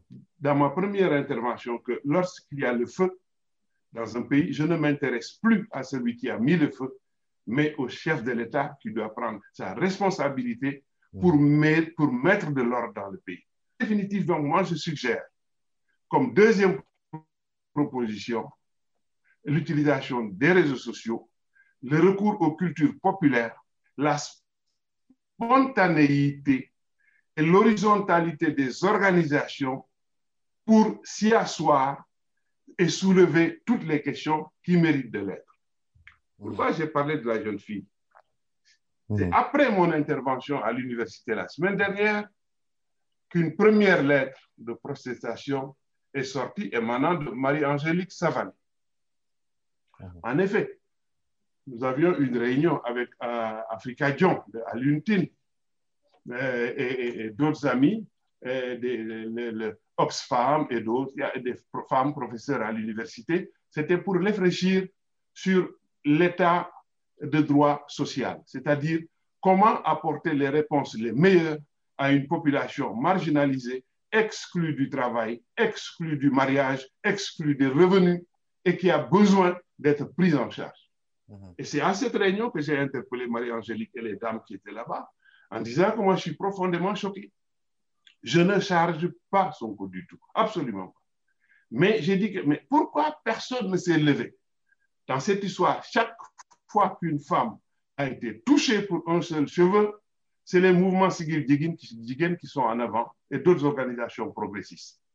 Jusqu'à cette réunion, ni dans la presse, ni à la radio, ni à la TV, personne ne s'était prononcé pour se dire qu'elle a aussi des droits, même s'il est possible qu'on révèle ultérieurement que c'est un montage, qu'elle a menti et qu'elle a été manipulée. Donc, ne mélangeons pas euh, même si c'est le déclenchement. Donc, je vous invite à une réflexion plus profonde sur les échecs des promesses de la mondialisation, les échecs des promesses du capitalisme, les échecs des promesses du néolibéralisme et les promesses de l'État-nation dans notre pays et dans les pays africains. Mhm. Je conclue enfin pour dire qu'il importe aussi que nous cessions, en tant que Sénégalais, de nous prendre pour le centre du monde même si nous avons beaucoup d'avance par rapport à certains pays. C'est pour ça que j'ai dit que euh, euh, euh, tout n'est pas un négatif dans le pays. Au moins, on arrive à parler, à bousculer les autorités, mais c'est un pays où quand même un certain nombre de choses fonctionnent encore et il faut savoir en user. Mhm.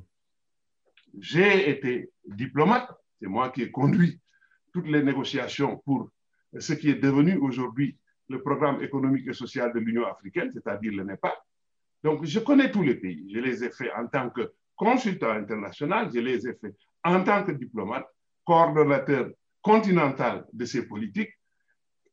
Il n'y a pas quatre pays en Afrique où on peut se promener où on veut, où on peut dormir dans la rue, où on peut dire ce qu'on veut, et le Sénégal en fait partie. C'est un capital que nous n'avons pas le droit de laisser entre les mains de brigands qui infiltrent des mouvements patriotiques. Parce que moi, je les appelle des mouvements patriotiques. Ces jeunes qui sont sains, contrairement à ce que disait Abdou, Abdou Diouf, mais qui malheureusement se, se, sont infiltrés. Et ces jeunes dont la lutte est juste. La lutte pour être entendue, la lutte pour se sentir appartenir à la même nation que tous les autres. Voilà, voilà un peu euh, ce que je voulais dire tout de suite. Donc, il faut interroger la question. Le problème du Sénégal est extrêmement sérieux. Mmh, mmh. Tous ceux qui sont vigilants, qui ouvrent les yeux, qui y vivent, sont inquiets. Mmh. Et tous les amis de notre pays également sont inquiets. Et la responsabilité incombe fondamentalement à notre classe politique, qui nous manipule, qui nous méprise, qui concoctent eux-mêmes les constitutions qu'ils dénoncent deux, deux, deux mois après. C'est inacceptable. Vous, jeunes, dégagez des profils. Dites quel type de pays vous voulez. Quelle réponse apporter à la détermination extérieure? Parce que la particularité de notre continent et de notre pays, c'est que nous sommes la seule région du monde déterminée, sans interruption, sur toutes les questions qui engagent notre avenir par l'extérieur. Ça fait cinq siècles. Sur l'avenir de l'Afrique, les politiques économiques, les politiques sociales, rien n'émane de la pensée, de l'utilisation des ressources humaines merveilleuses et compétentes que nous avons. Et pourtant, nous sommes appelés dans toutes les régions du monde pour rectifier des choses, pour construire et bâtir, pour aller vers des consensus soutenables. Voilà, en tout cas, merci beaucoup Ouais, merci de m'avoir fait participer. Je, je, je vous encourage à vous battre, à nous battre ensemble. Je crois que c'est ça au fond. Et la dernière image que je viens de recevoir au début de la réunion, des policiers et des manifestants qui se retrouvent, qui s'embrassent. Mais c'est ça aussi, un pays ouvert, un pays tolérant, un pays démocratique qui est, où la jeunesse a de bons projets, malheureusement très souvent portés par de très mauvais avocats. Très mauvais avocats, c'est ça. Et justement, je souhaite simplement que justice soit rendue à Marius Sagnagui, qui, qui m'est très très proche. Je souffre beaucoup de ce qui lui arrive. Mais là aussi, eh, le- le- les changements révolutionnaires qui doivent servir le peuple, ce n'est pas une affaire personnelle. Mais- C'est une masse, c'est une masse éveillée, émancipée, en mouvement, qui seule peut apporter les changements qui servent au peuple. Donc, que justice soit rendue également à son coup. Il est de son intérêt. Son accusation n'a rien à voir avec celle de Karim ou de Khalifa Sall. Il est question de viol. C'est extrêmement grave. Mon dernier point, ça aussi, je rectifie. Je crois qu'il faut qu'on qu'on soit lucide. Euh, même si on est libre de manifester, d'aller et de venir, on ne, on- on ne prend pas le chemin que l'on veut. C'est très important de le dire. Trois jours avant Sonko, après la première attaque des jeunes devant chez lui, il est allé à l'université. Les dégâts sont colossaux. Et même les enseignants de l'université n'osent plus passer par cette avenue. Il est parfaitement compréhensible qu'on lui dise, Monsieur Sonko, vous avez la liberté de passer par où vous voulez, mais nous vous suggérons de passer par là. Et après, ils échangent. Malheureusement, pendant qu'ils discutaient, parce que Sonko a accepté de discuter, les policiers ont accepté de discuter, c'est un préfet véreux, mal éduqué, qui est venu fausser toute la négociation qui est en train d'être faite. Je crois qu'il faut savoir situer les responsabilités. Encore une fois, merci Maïssa Merci. pour m'avoir invité à cette rencontre. Merci, merci beaucoup. Euh, euh, Adi, Adi, je te donne la parole euh, pour que tu puisses juste- justement ce qui, ce qui a été. Allô Oui. Euh, mais Ah, vas-y, vas-y, papa, vas-y, vas-y. Oui, parce que j'ai une autre réunion qui, qui doit commencer, euh, Vas-y, qui a vas-y, déjà commencé d'ailleurs, les gens m'attendent. En fait, je, voudrais, euh, il y a Rêve, je crois, qui a posé tout à l'heure la question de savoir comment est-ce que, d'un point de vue de journaliste, on a vécu les atteintes à la, disons, à, à la liberté d'exercer. Mhm. Euh, c'est c'est une réalité, tout le monde le voit, et euh, malheureusement, ça ne date pas d'aujourd'hui. Euh, depuis l'avènement de la presse privée au Sénégal, 1994, il faut se rappeler que, disons, la, la grosse intervention de la presse dans, dans, dans, dans les processus politiques, ça a déjà été d'organiser des débats politiques, ce qui n'existait pas. Ensuite, de euh, donner en direct par téléphone les résultats des élections bureau de vote par bureau de vote. Ça, c'est Sud FM qui a été le premier à le faire. Mm. Et ça a tellement marqué que qu'est-ce que Ousmane Gom a voulu faire en 2005, je pense, c'est de faire mettre dans le code électoral l'interdiction à la presse de diffuser des résultats avant 22 heures, quand les bureaux de vote ferment à 18 heures. Ça, c'est un truc. Et c'est-à-dire, euh, c'est assez drôle parce que c'est des lois qui existent ailleurs. Par exemple, euh, c'est des lois qui existent en Guinée qui a fait que des médias ont été fermés le soir des élections pour avoir donné des résultats. Euh, on continue. Maintenant, si j'en viens, par exemple, à l'agissement du préfet, le fait de dire chargé, même si c'est la presse, c'est quelque chose que, même si on ne l'a jamais dit ou qu'on ne le disait pas assez, on le vivait sur le terrain tous les jours, même en 2011, quand on était en train de couvrir les, les, les, les événements. 2011, j'ai pris une balle en caoutchouc. 2011, moi-même, chargé par la police, j'ai eu une entorse au, au truc. J'ai eu une, euh, j'ai une conseillère qui, elle, a pris une grenade. C'est-à-dire que la grenade allait tomber sur sa poitrine.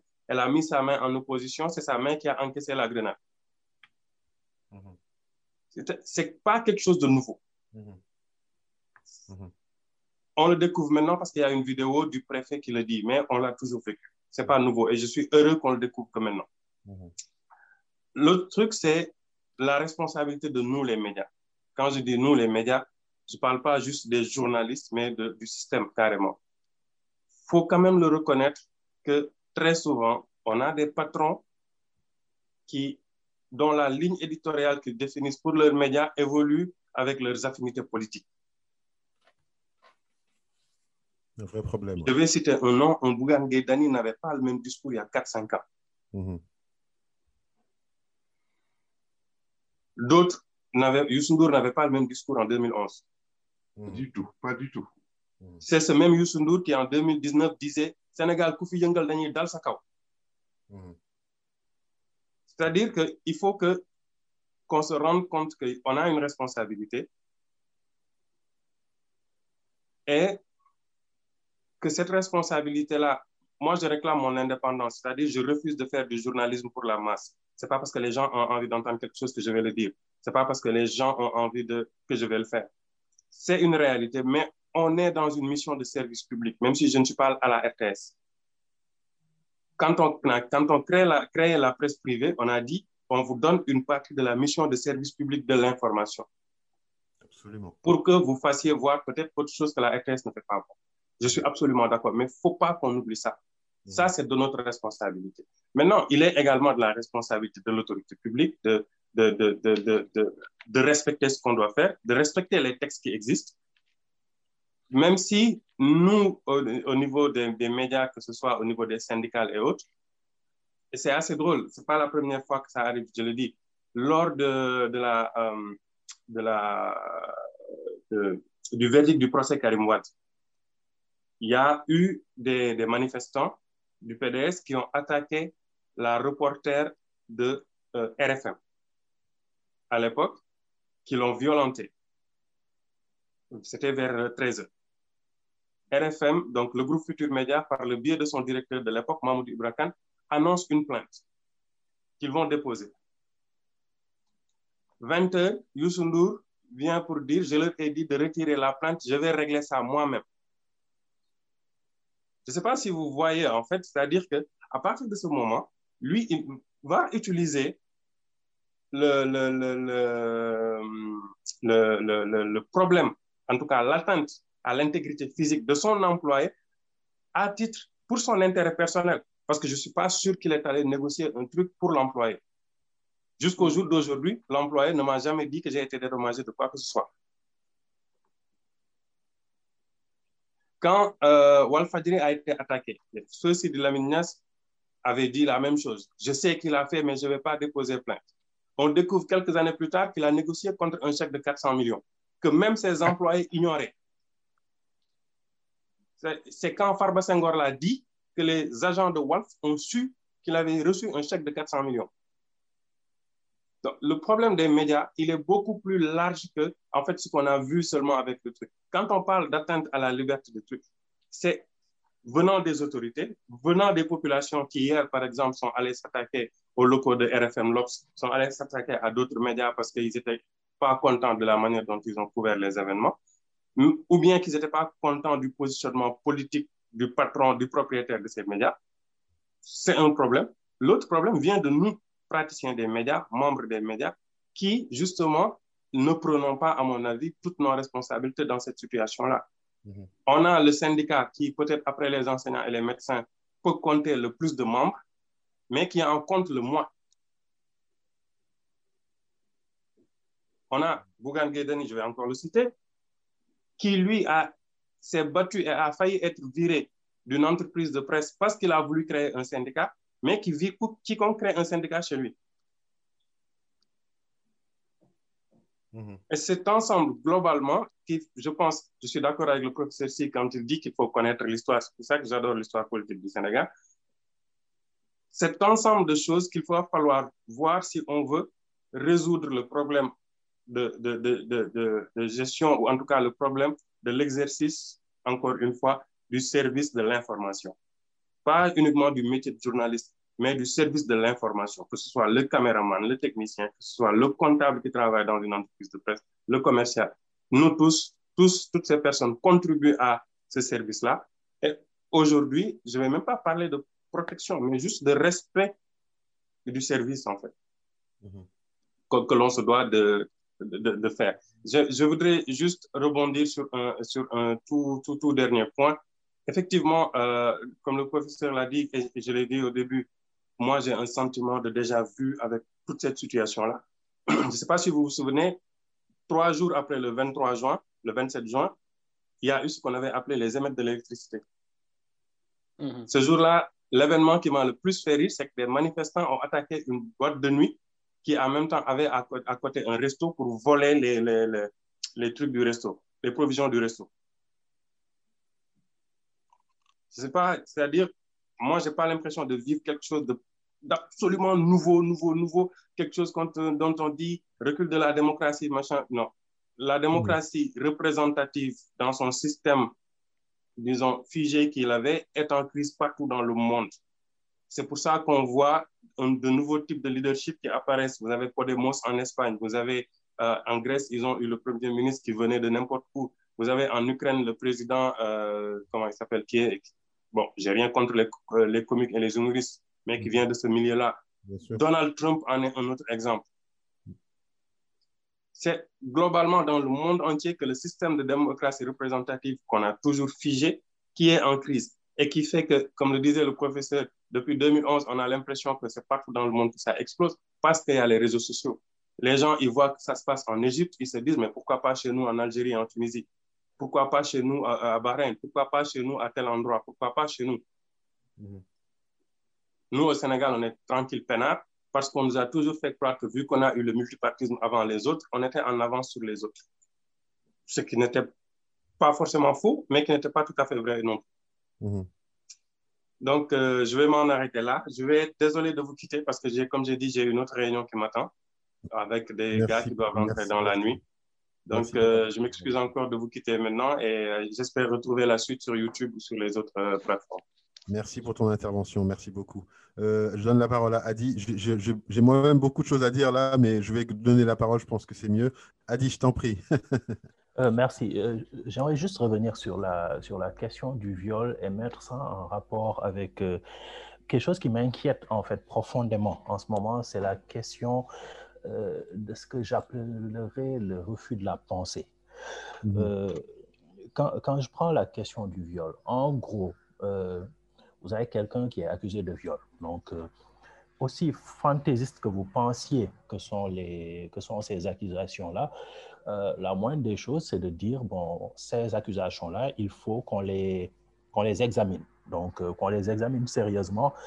Et on n'a pas le choix. C'est la, la justice sénégalaise qui va les examiner. Maintenant, il faut qu'on veille en usant des voies de recours légales, en usant de publicité, etc., à ce que la justice les, les examine et les examine correctement. Mais la, la première chose à dire, c'est que c'est une accusation sérieuse et il faut qu'on les examine, d'autant plus que le viol est un problème dans notre société. En gros, j'ai passé mon temps à dire ça sur Twitter et à me faire insulter parce que les gens pensaient que je n'avais aucun droit à, penser, à dire qu'on ne peut pas prendre ces accusations-là à la légère.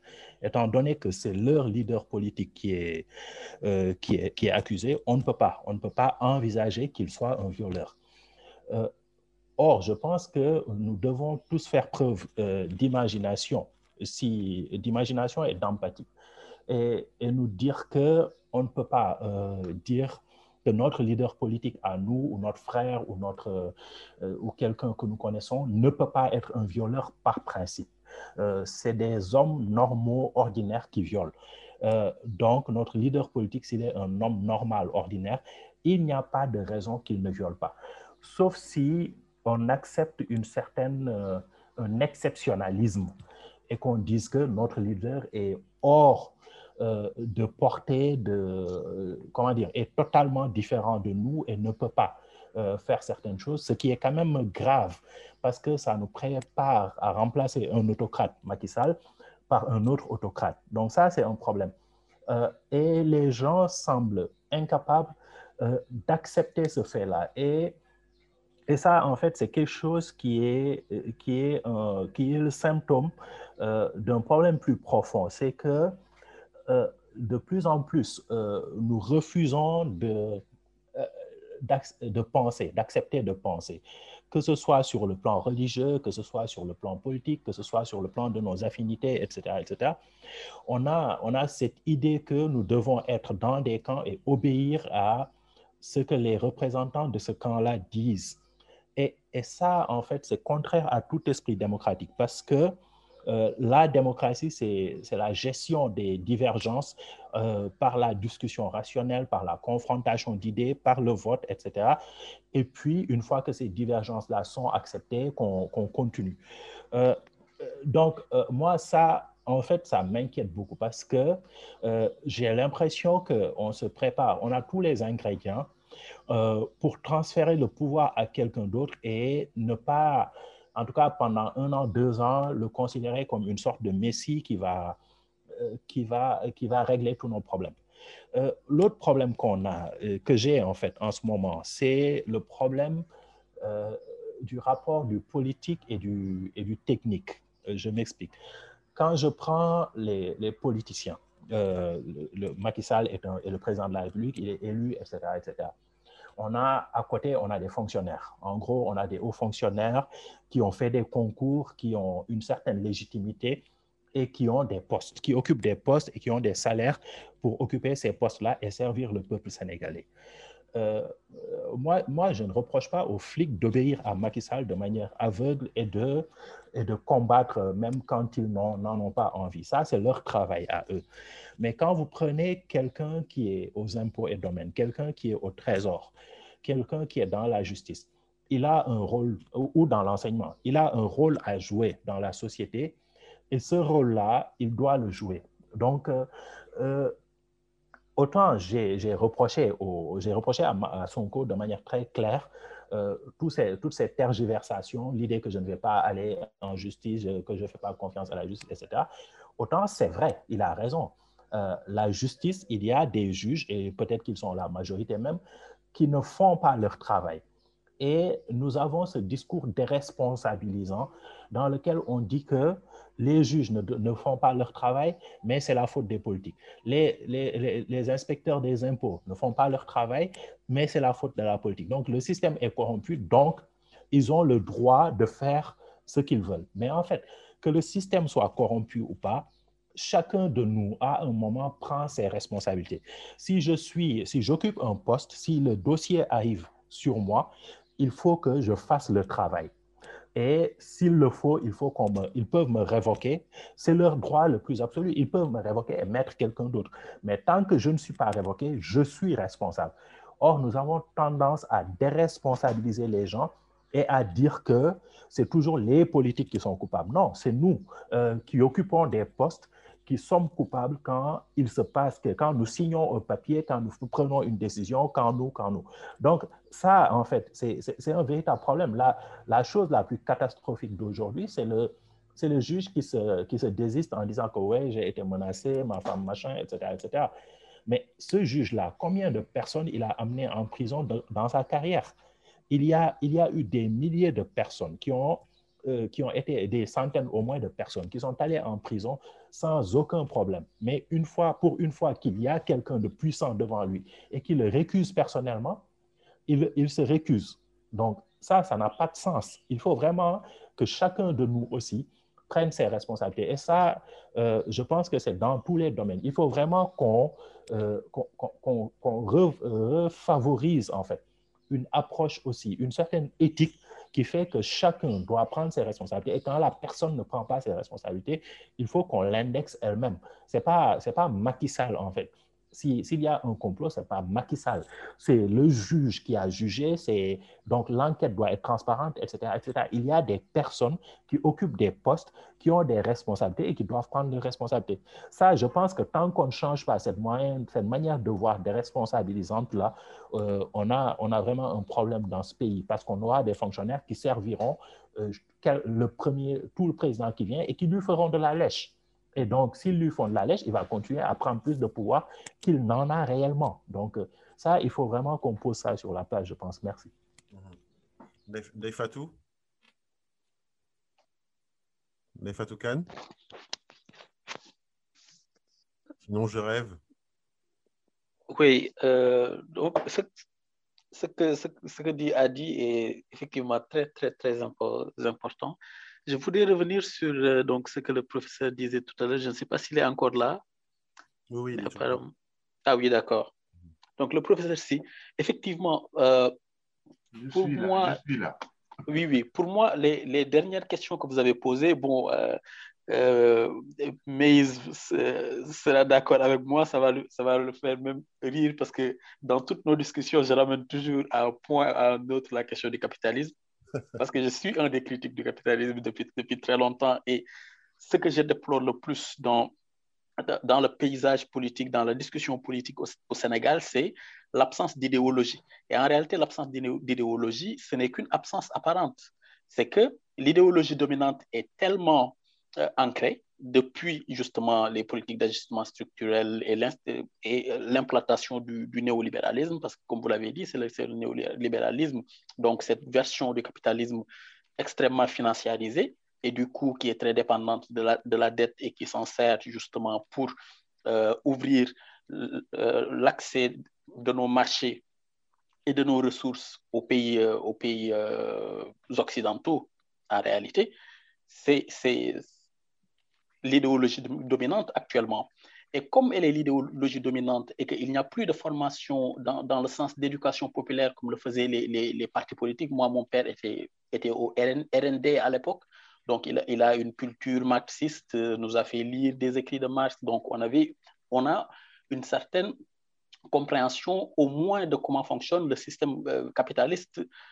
Euh, et ça, on l'a perdu. Dans la discussion, il n'y a pas de, de, proposition d'alternative. Par exemple, avant, avant de décider quel, quel, quel, dirigeant on veut, pour moi, parce que moi, je ne crois pas en l'homme providentiel, je suis plus anarchiste, euh, anarcho-communiste qu'autre chose, mais euh, pour, pour parler, mais c'est une discussion qui est très difficile à, à poser actuellement au, Sénégal parce que justement, il faut énormément de prérequis à établir avant d'en arriver à cette discussion-là. Ce sont, ce, sont des, ce, sont, ce, ce, sont des imaginaires qui sont tellement ancrés dans justement cette idée de l'homme providentiel, du chef, de, de la verticalité, que c'est très difficile de, de, faire éruption dans le débat et de poser des questions de, d'horizontalité, de poser la question de la propriété, de poser la question de la distribution des richesses et surtout de poser la question de l'idéologie, qu'il y a la possibilité d'idéologie alternative parce que les, socialistes, il faut le dire, les socialistes ont fait les mêmes compromis que les socialistes ont fait dans les pays occidentaux. C'est le, compromis social-démocrate qui est de laisser le marché agir sur le plan économique et de faire du, de l'État euh, une sorte de babysitter du corps social qui saupoudre de temps en temps des politiques, euh, euh, entre guillemets, d'État-providence pour désarmer les velléités d'opposition. Et ça se fait aussi par le biais de l'éducation et de l'information des gens, ce qui fait que la conscientisation que pouvaient faire les mouvements justement politiques des années 60, années 70, etc., ces mouvements politiques-là, on ne l'a plus aujourd'hui. Et c'est une question qui est fondamentale. Avant d'élire quelqu'un, il faut que l'on sache quelle société on veut. Et cette discussion-là n'est pas encore sur la table. Il y a, il y a, des, il y a des intuitions que les gens ont. Les gens ont l'intuition qui est, qui est vraie que la question de la souveraineté se pose. C'est pourquoi, par exemple, pour moi, Sonko euh, a euh, un certain attrait auprès de la, jeunesse parce que, par exemple, euh, je ne sais plus qui, qui, qui, disait, je pense que c'était euh, c'était Aliun, Dao qui parlait justement du sentiment anti-impérialiste. C'est justement ça. Et euh, le, le, le, docteur, si le disait, le, le, professeur, si le disait, le disait tout à l'heure sur la question de nos politiques qui sont déterminées par des, des, des forces qui sont extérieures, sur des considérations qui ne sont pas alignées avec nos intérêts, mais sur lesquels nos gouvernants sont alignés pour une raison ou pour une autre. Peut-être par impuissance, parce que quand on est inséré dans, dans les liens de la mondialisation, euh, enchaîné par la dette et donc sous la merci du banque, euh, de la Banque mondiale et du FMI, etc., on n'a pas des marges de manœuvre budgétaires pour pouvoir justement, euh, ne serait-ce que décider d'une politique économique qui est en accord avec, au mieux, l'état actuel de notre économie, au moins à nos aspirations que l'on voudrait, par exemple, une planification à moyen, à long terme de ce, de ce que l'on pourrait faire de notre pays ou pas. Et ces discussions-là, on ne les a pas actuellement. Et je pense que c'est à nous d'insuffler dans, dans, la contestation. Il faut, il faut euh, pour moi, comme, comme le disait ceci tout à l'heure, qu'il y a des révoltes, il y a des soulèvements, mais pour moi, il n'y a de révolution que quand il y a une conscientisation politique que ces colères-là soient cristallisées vers un éveil des consciences de ce que l'on veut, pas seulement de ce euh, contre quoi on se soulève, mais ce par quoi on veut remplacer cette chose-là. Et on ne peut le faire que par l'éducation populaire, discuter avec les gens, pousser des débats sur la question des, des modèles de société, savoir que des modèles de société alternatifs existent. Et d'ailleurs, euh, nos, nos, trajectoires euh, la comparaison de nos trajectoires pays africains, euh, anciennes colonies, avec par exemple les pays de, de l'Amérique centrale, anciennes colonies, sont assez intéressantes parce que beaucoup de nos indépendances ont été faites, ont été obtenues aussi dans la négociation avec l'ancienne colonie. Alors que dans les pays de, de l'Amérique latine, il y a aussi eu des révoltes, des mouvements, des luttes qui ont fait que ces pays ont pu, à un moment donné, essayer de s'extraire et non pas établir d'emblée qu'il euh, ne faut pas couper le cordon ombilical avec la euh, donc l'ex, l'ex-colon, mais il faut en faire des partenaires comme on le fait avec euh, l'Afrique de l'Ouest. Bon, eux, ils l'ont subi. D'ailleurs, le, néolibéralisme est extrêmement violent. Et d'ailleurs, le néolibéralisme aime parler de, de, démocratie, mais n'est pas du tout démocrate. Il faut savoir, par exemple, que des, des, gens comme, comme Hayek, par exemple, ont préféré Pinochet à Allende. Pourquoi? Parce que justement, il a dit qu'il préférait une, une, dictature de marché qu'une démocratie socialiste. Et, et, on le, et, on le, voit tout le temps. Le, leurs alliances, c'est Bol Bolsonaro, ça va être Trump, ça va être d'autres dans le monde. Donc, euh, les pays de l'Amérique latine nous ont montré quelques voies. Pour moi, on peut s'inspirer, par exemple, de l'Équateur, qui a essayé de mettre en place une constituante, parce que notre problème est aussi institutionnel. Moi, je ne suis pas d'accord sur le fait que nos institutions marchent bien, parce que tant que le peuple n'a pas posé sa propre constitution, en réalité, euh, il n'y a pas eu des règles qui ont été effectivement consenties, des règles de, dévolution, de, de, contrôle et d'exécution, et, et, donc euh, d'application du pouvoir, d'exécution du, euh, d'exercice plutôt du pouvoir, qui ont été consentis réellement par la population. Parce que jusqu'à présent, ce sont des constitutions qui ont été faites sur le coin d'une table, exactement comme la constitution française de 58, par des présidents qui ont été euh, faits à leur image et pour leur compte ou le compte de leur, de leur, de leur, propre camp. Et donc, poser la question de la constitution, mais d'une constitution avec une constituante qui est beaucoup plus élargie avec, par exemple, une assemblée constituante qui serait une assemblée constituante qui serait autonome.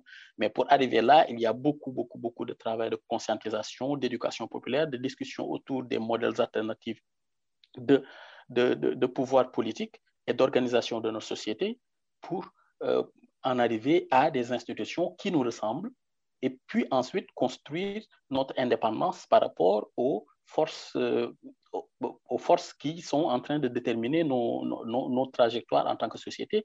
Et ce sont des trajectoires qui sont fortement déterminées par le néolibéralisme et la possibilité de l'accès à nos marchés. S'ils n'ont pas d'accès à nos marchés, on ne les intéresse pas, mais on les intéresse parce que justement, l'Afrique, c'est aujourd'hui un des foyers de, croissance. Le capitalisme, le néolibéralisme a besoin de croissance perpétuelle. Les prochaines projections de croissance, euh, c'est en Afrique que ça va se passer.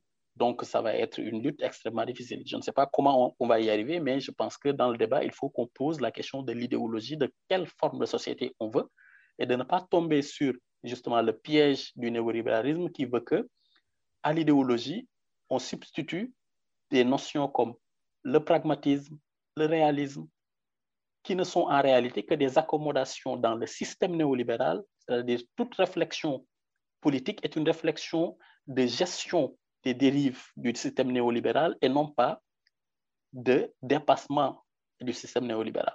Donc, pour moi, je pense que ce sont des questions qu'il faut qu'on se pose et on est dans les, dans, dans, dans les moments de, de, de, la vie d'une nation, comme ces moments de tension, justement, où s'affrontent des visions du monde, qu'on peut poser ce genre de, ce genre de sujet.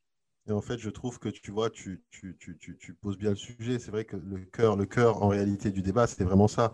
Cette question de conscientisation euh, de la population, c'est un vrai sujet et ça passe par l'éducation. Et euh, moi, j'en reviens souvent à la même conclusion, c'est de me demander en fait euh, comment finalement on peut justement instaurer un système qui va nous permettre d'avoir une communication qui pour le coup va être vulgarisée, c'est-à-dire que parfois, d'ailleurs en parenthèse, j'ai l'impression qu'on est dans des discussions qui sont très élitistes. c'est un vrai sujet, assez discriminant, je pense, pour la population, parce que c'est vrai que quand il s'agit d'aller euh, connaître son histoire, donc euh, Chéri Salifi disait tout à l'heure, hein, connaître son histoire, savoir d'où on vient, pourquoi euh, on en est arrivé là aujourd'hui, ce qui permet effectivement d'avoir ce recul et du coup cette façon de penser qui, pour le coup, bah, permet d'avoir une, hauteur de vue. Je pense que c'est un vrai sujet et, je me demande du coup comment euh, on pourrait insuffler ça auprès de la population. Parce que ceux qui sont dehors en train de manifester en réalité, tout ce dont on parle là quelque part, j'ai envie de dire, ils s'en foutent en fait. Parce que c'est pas concret pour eux. On est vraiment dans des débats finalement entre guillemets qui, euh, qui font appel finalement à justement cette réflexion, cette, cette, cette, conscientisation que, que, que, que beaucoup d'entre nous effectivement, en tout cas on a, on a la chance de pouvoir avoir cet état d'esprit qui critique. Mais ma question, c'est comment on fait pour que justement ça atteigne la population, pour que ça ait un impact beaucoup plus important? Ça, c'est mon premier point. Mon deuxième point, c'est la question de l'engagement qu'a euh, vraiment à juste, juste titre soulevé Nati c'est euh, comment on fait pour engager les gens dans la politique. Euh, moi, j'entends des discours souvent euh, qui font écho vraiment à, à, quelque part un peu ce que je pense aussi, parce qu'il y a beaucoup de personnes qui estiment que faire de la politique, ce n'est pas nécessairement aller au-devant des, de, de, de, au -devant des, des, des, institutions, quoi, c'est-à-dire euh, euh, être élu ou ainsi de suite. Ça peut être aussi, j'ai mon entreprise, je, je, je, je, crée des emplois, ça peut être bien aussi, sûr, je, sûr, je suis dans l'agriculture, je fais mes choses. Je veux dire, voilà, c'est vraiment des sujets. Euh, en tout cas, il y, y, a vraiment une question de comment on fait pour que les gens prennent conscience que ben, être décideur aujourd'hui dans un État, c'est vraiment euh, faire ce niveau de politique qui va permettre finalement le changement. C'est toute la question que moi, en tout cas, toutes les questions que, que j'ai auxquelles je n'ai pas encore de réponse. Euh, et c'est vrai que c'est une difficulté que, que, que j'ai du mal à, à, en tout cas à, appréhender euh, au regard du Sénégal. Mais, mais Digan, je, je, te donne la parole, peut-être. Après, je donnerai la parole à, à André Fatou parce que je sais que toi, tu étais parti, que tu. Voilà, mais, mais j'ai quand même entendu euh, rapidement l'intervention de Ndeye Fatou. Excusez-moi hein, pour mon absence. Je ne vais pas m'épancher sur euh, un débat sur l'engagement des féministes par rapport à cette situation parce que fondamentalement, je considère que ce n'est pas euh, je ne fais pas partie du genre qui, qui, est concerné par cette discussion. Ça, c'est le premier point. Euh, le deuxième point, c'est par rapport à, à, ce que euh, tu viens de dire et à ce que euh. Maz également euh, vient de dire. Euh, je voudrais revenir sur euh, les notions de, de, de, développement euh, et de, comment dire, de concept euh, politique ou de société. On a, on, on a un constat, c'est que tout modèle de développement que nous avons essayé d'importer sous nos cieux a échoué parce qu'il ne correspond pas à nos réalités. Donc, fondamentalement, je considère que nous ne pouvons pas nous inspirer dans quelconque autre modèle que nous pourrions importer, adapter, etc. Il faut chercher en nous quels sont les facteurs qui nous permettent de définir notre modèle de société. Et c'est ça où aujourd'hui on a un problème, et c'est ce que je dis toujours, jusqu'à présent, je n'arrive pas à mettre le doigt sur ce rouage dans le mindset du Sénégalais qui permettrait de débloquer une réflexion euh, qui ne serait pas une réflexion, comme tu l'as dit, élitiste, euh, mais une réflexion euh, terre à terre, proche des populations, pour que ces populations puissent nous dire exactement sur quoi devrait reposer leur société, leur institution, etc. Le deuxième point, c'est qu'effectivement, comme tu l'as dit, bon, on est un think tank, on, est, on, est, on réfléchit, on pose des postulats et des concepts. Mais comment faire pour euh, transcrire tout ce que l'on dit dans un, dans un langage compréhensible pour les populations? Mais là, le problème, c'est qu'on se, on se met dans une position où on considère qu'on a le droit de réfléchir à leur place. Moi, j'ai un, un, petit avantage, c'est que je suis tout le temps, mais tout le temps sur, sur le terrain, aussi bien en milieu urbain qu'en milieu. voilà. Et je, et, je, et je me rends compte, chaque fois ce que je dis, c'est que euh, je, suis bête face à, face à ces gens-là, parce que je considère que ma réflexion ou ce que je pense euh, est la meilleure voie à adopter, mais après, ils me, font part de réalités auxquelles je n'ai pas pensé. Et je vais juste vous donner une anecdote. Euh, on est allé on a décidé, dans, le cadre d'une association, de mener une action en destination d'une certaine couche vulnérable de la population, sans entrer dans les détails. Et on a décidé, comme ça, un but de notre science, etc., qu'on allait leur offrir telle chose. On est allé rencontrer les responsables de cette euh, couche vulnérable qui nous ont dit textuellement, c'est très bien votre idée, vraiment on vous félicite, vous êtes citoyen engagé, etc. Mais euh, vous savez, vous n'êtes pas les premiers à vouloir nous offrir cela. Ça n'aurait pas été plus simple, euh, tout simplement, de nous demander ce dont nous avons besoin. Mhm. Et je me suis senti tellement petit, tellement bête et tellement idiot de, tout simplement me rendre compte que j'aurais pu très bien leur demander quelle était leur expression de besoin. Et ce que nous avions décidé de faire ne correspondait pas du tout à ce qu'effectivement ils avaient besoin. Et donc, c'est cette empathie-là dont nous manquons aujourd'hui. Ce n'est pas pour critiquer. Maintenant, l'autre chose pour revenir un peu à, à, ce qui se passe actuellement et pour revenir à ce que Adi a dit, à ce que euh, Ali Imsi a dit, etc. Euh, bon, tout le monde connaît ma position par rapport à Sonko et par rapport à Macky Sall. Euh, par rapport même à tous les politiques de ce pays. Voilà. Je ne vais pas revenir sur cette affaire parce que je considère que d'une manière absolue, la vérité éclatera tôt ou tard. Une chose une chose est sûre, c'est que aussi bien le pouvoir que l'opposition sont en train d'utiliser le peuple comme véhicule pour régler leurs comptes. Et aujourd'hui, il n'y a que le peuple qui en pâtit. Pourquoi le peuple en pâtit? Parce que tout simplement, le peuple n'a pas été éduqué. Et c'est le maître mot de tout ce que je dis tout le temps, tout le temps, tout le temps, tout le temps. Aujourd'hui, pour pouvoir régler le problème de ce pays, c'est pas une euh, pas euh, un, un, apprentissage à l'engagement politique. Non, c'est une éducation à la citoyenneté et au civisme. Et cette éducation à la citoyenneté et au civisme, il y a eu malheureusement dans notre pays, et ça il faut le reconnaître de manière absolue, et c'est de notre faute. Il y a eu un président qui est arrivé que nous avons porté, qui s'appelle Abdoulaye Wade. Je ne l'accuse pas parce que je le considère comme un grand opposant, mais qui a complètement déstructuré notre pays, le mindset de ce pays. Et aujourd'hui, on vit les conséquences de ce que le régime libéral, l'alternance a causé à ce pays. Macky Sall, aujourd'hui, ne fait que reproduire et amplifier tout ce qu'il a appris auprès de Abdoulaye Wade. Ah, Ousmane Sonko, Khalifa Sall, tout le monde, ils ne font que reproduire les techniques. Et le vieux, il est tranquille en train de se marrer parce qu'il savait que ça allait en arriver là. Donc, qu'est-ce qu'on doit faire, nous, personnellement, si on considère qu'on est engagé et qu'on est soucieux du bien-être de notre population, de notre peuple, de nous-mêmes? C'est de travailler à une base éducationnelle. Cette base éducationnelle, elle ne passera pas par la violence. Je disais souvent que euh, euh, pour qu'un peuple, un pays se développe, il faut qu'il vive un traumatisme. Mais je considère que de plus en plus que ce n'est pas fondamentalement le cas, surtout par rapport à notre culture. Parce que notre culture n'est pas une culture fondamentalement de violence. J'espère vraiment. Peut-être que je me trompe, mais beaucoup plus une culture de dialogue et de conciliation. Et le, professeur Mamadou Diouf l'a dit. C'est-à-dire, quels que puissent être les, les, les, les, les, heures qu'ils puissent avoir, les violences, les, tôt ou tard, les gens vont s'asseoir pour échanger.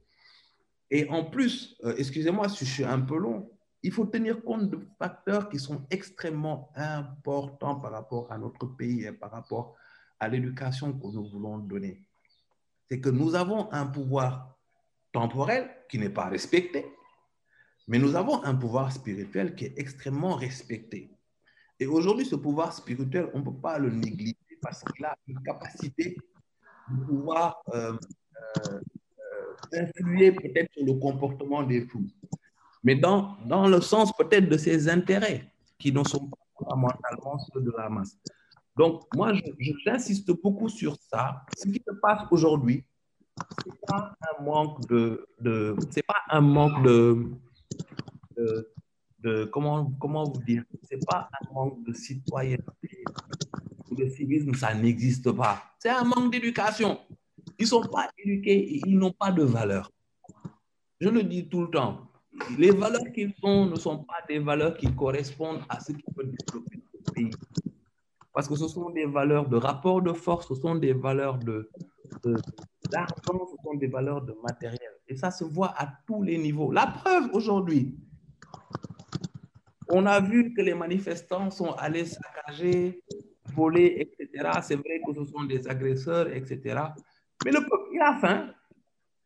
Ces gens-là, ils ont faim. Ils ne sont pas allés voler des voitures, ils ne sont pas allés squatter des maisons ni rien. Ils sont allés prendre des denrées de première nécessité. Ils, parce qu'ils ont faim. C'est une réalité. C'est aussi simple que ça. Nous, on est tranquille là en train de manger, discuter, etc. Mais c'est ça la vérité. Mais ce que les gens négligent, c'est que ceux qui ont vraiment faim, ils n'ont même pas la force de manifester. Et c'est ça que le pouvoir sait. Ceux qui ont vraiment faim, le pouvoir toujours leur donnera une petite miette le moment voulu pour que ceux-là votent pour eux. Ils ne sont pas là, là, dans, dans, dans, les manifestants. Ils sont en milieu rural, en, pleine période de soudure, en espérant pouvoir avoir une campagne agricole. Ils sont dans des quartiers les plus défavorisés de ce pays en train de se demander comment ils vont nourrir leurs enfants demain. Et c'est ça la réalité de ce pays. Donc, j'aimerais vraiment qu'on, si, si, vous me, si vous le permettez, qu'on pose, le, le, le qu'on, pose vraiment ce constat de, de, d'éducation qui est le véritable socle à tout développement. Parce que vous avez vu quelle est l'évolution du mindset et la frappe profonde qui existe. Par exemple, ma génération et la génération, deux générations après moi, les incompréhensions, etc. Les, parce que tout simplement, on a, ils n'ont pas de valeur. Ils n'ont pas de référence. Ils n'ont rien. Voilà, c'est ce que je voulais dire. Excusez-moi si j'ai été un peu long. Ne t'en fais pas. c'est bon, c'est bon, c'est bon. Ouais, très bien. Euh, Ndefatou Khan, je te, je te donne la parole, tu, tu peux y aller. Hein. C'est bon. Ndefatou Vous entendez ah, Ouais, là c'est bon, là on t'entend. Désolée, tu connecté avec mon téléphone, c'est pour ça que je fais des allers-retours un peu Aucun bizarres problème. là. Aucun problème. Alors, euh, Dugan, permets-moi de ne pas être d'accord avec toi, avec tout le respect que je te dois, mais euh, tu as dit quelque chose qui m'a un peu interpellée. Concernant la question du viol, encore une fois, j'y reviens. Quand tu dis que tu n'es pas le genre, si je, si je, si je t'ai bien compris, qui devrait en parler. Je crois qu'il n'y a pas de bon, de bon genre ou de mauvais genre. Cette question de, de violence sexuelle, si elle est avérée, devrait être une question qui nous interpelle tous, hommes et femmes confondus. Euh, tout à l'heure, j'ai entendu Nati, Nati Seydi, je crois, dire que euh, quand il s'exprime sur les questions féminines et féministes, on lui appose la critique euh, selon laquelle c'est le patriarcat. Il est vrai, mais je crois que les hommes, au sens large, s'ils veulent être des alliés, ils doivent déjà aller à la base, s'éduquer, s'informer. Du on a parlé d'éducation, je crois que c'est très important. S'éduquer, s'informer, et puis revenir poser le débat. Mais quand on adopte la posture de oui, mais bon, ça ne me concerne pas trop, je fais une petite digression, c'est comme si les, les, les Blancs qui disent euh, je ne vais pas les couleurs. sont des machos. Est-ce que je peux terminer? Merci. Nous sommes tous des machos. Oui, merci. Je peux terminer? Vas-y, vas-y, vas-y. Merci. Euh, je crois que c'est le professeur Si qui parlait. le l'homme sénégalais est macho par essence. Mais je crois en fait qu'il devrait se départir de ce machisme-là pour euh, aller cueillir les informations dont il a besoin et puis encore venir poser le débat. Je parle beaucoup de genre et de violence sexuelle parce que je crois en fait c'est l'un des, des, euh, aspects les plus occultés de tous ces imbroglios politico-judiciaires. Bref, quelqu'un, euh, je crois qu'il s'appelle Ndao, a dit quelque chose aussi qui m'a frappé. Il faut y aller mollo. à mon avis, c'est le, le, type de discours euphémisant, euthanasiant qui fait que les revendications, surtout féminines et féministes, n'émergent pas. Parce que quand on dit oui, mais allez-y, parlez doucement, il faut y aller mollo, plus personne n'a envie de discuter. Et là, je crois que c'est ça un problème dont il faut qu'on parle aussi. Euh, qui est Ousmane Sonko pour ne pas avoir violé Adissar Qui est-il? Je ne suis pas maquiste, euh, sonkiste ou euh, tout ce que vous voulez, mais comme l'a dit euh, Adi, Adiba, il faut que l'on accepte nos divergences en fait pour que nous puissions avancer. J'ai le droit de ne pas être d'accord avec un tel ou une telle, mais il faut aussi que cette personne-là accepte le fait que je ne sois pas d'accord pour que nous puissions avoir une discussion dont, chacun de nous retiendra quelque chose. Euh, et, je, suis en train de prendre des notes de, chaque discussion que j'ai entendue, chaque intervention.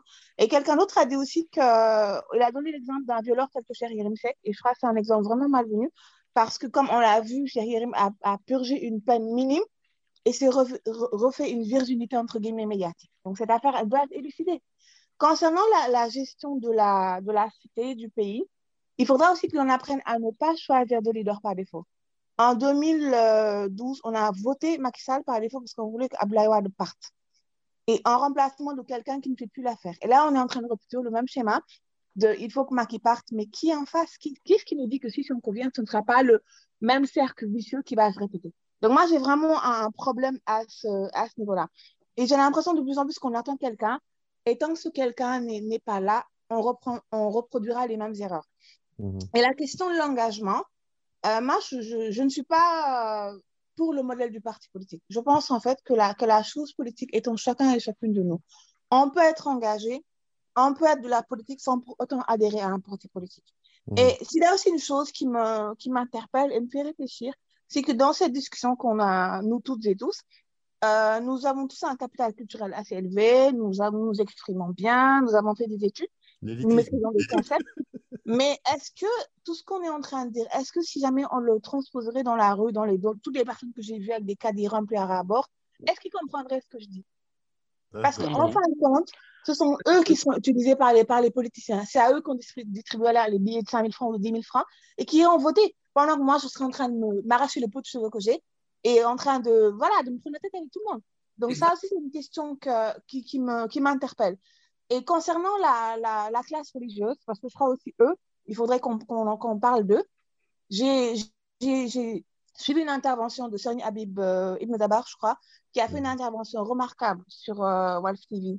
Et je crois que c'est l'un des seuls que j'ai entendu en parler.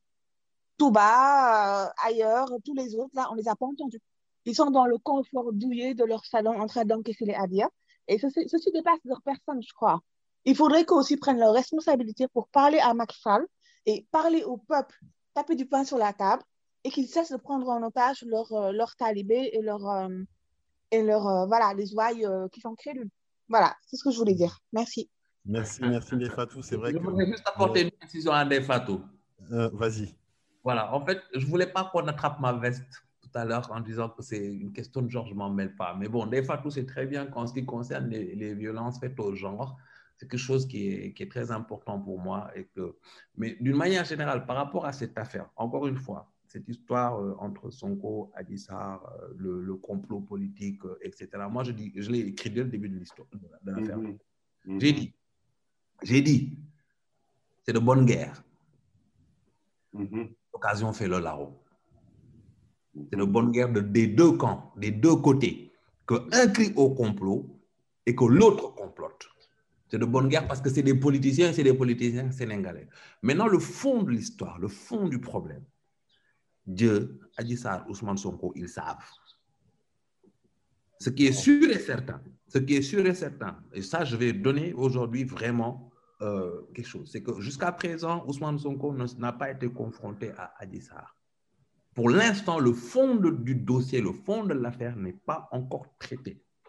Tant que le fond de l'affaire n'est pas encore traité, moi, personnellement, j'ai affiché mes opinions, je les ai publiquement écrites et je maintiendrai toujours mes positions par rapport à cette affaire, mais je n'en parle pas tant que le fond ne sera pas révélé.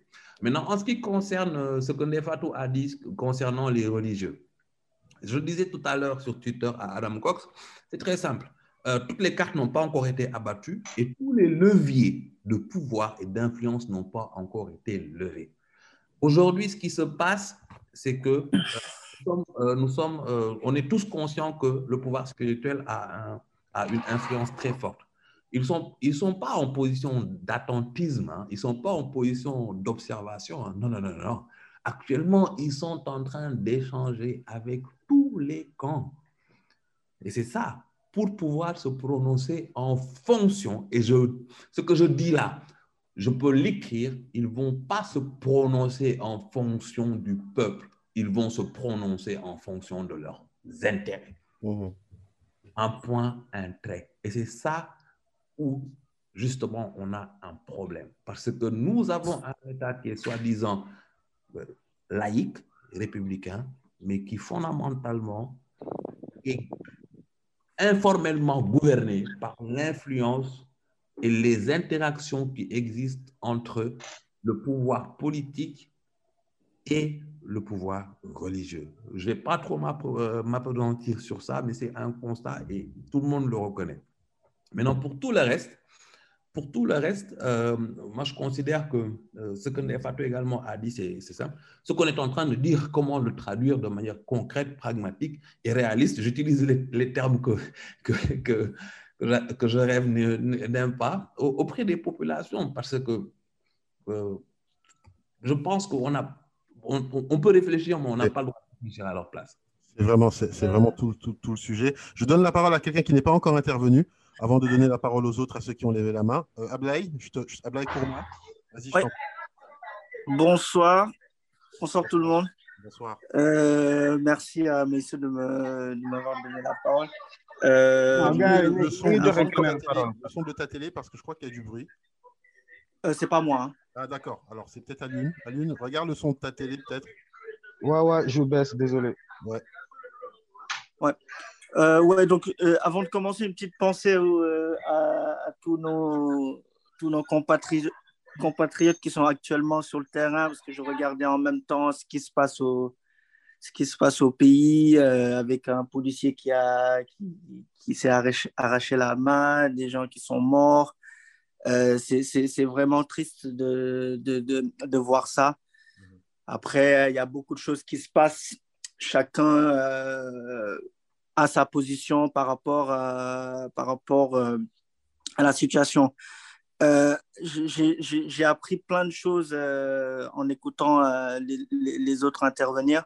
Moi, je, alors, moi, je vais paraître un petit peu utopiste hein, parce que c'est comme, ça que, comme ça que je vois les choses. La, la, la, la, chose la plus importante qui a, qui a été dite, je pense que c'est l'éducation. Euh, après, on n'est pas allé au fond parce que euh, si c'est le même système qui, euh, éducatif qui existe aujourd'hui, ça ne changera pas les choses. L'éducation, moi, je pense qu'il faut, parce que on a tous fait des études, mais la plupart du temps, on, nous a, on, on apprend à l'école l'histoire que nous racontent les autres. Je pense qu'il faut qu'on reprenne en main notre éducation, mais l'éducation, pour, pour, pour que ce pays puisse avancer, il faut qu'on sache d'où on vient. Il faut qu'on nous apprenne l'histoire de notre pays, mais racontée par, euh, racontée par nous et pas par les Occidentaux, etc. Je pense que la, base, est là. On est là, on essaie de refaire le monde, mais moi, il faut remettre les choses dans le contexte. Il faut voir le taux d'analphabétisme aujourd'hui au Sénégal. Donc, la plupart des choses sur lesquelles on débat là, euh, si on prend la population sénégalaise, la majeure partie, mais ça ne les intéresse pas. Ça ne les intéresse pas. Aujourd'hui, tu vas aller voir, moi, moi je, prends juste ma, mère, quand tu, quand tu lui parles de politique, il te dit qu'aujourd'hui, au village, c'est Macky Sall qui a ramené l'électricité. Et donc, moi, je vais voter Macky. Les gens, aujourd'hui, on ne peut pas euh, aujourd'hui parler de politique à des gens qui ont des problèmes pour manger le matin, le midi et le soir.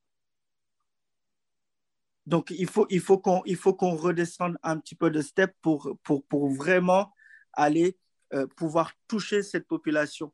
Mmh, absolument. Donc, parce que, parce que, parce que là, c'est, on n'a même pas terminé d'assurer de, de, la, base, en fait les gens ne mangent pas à leur faim, on l'a, vu.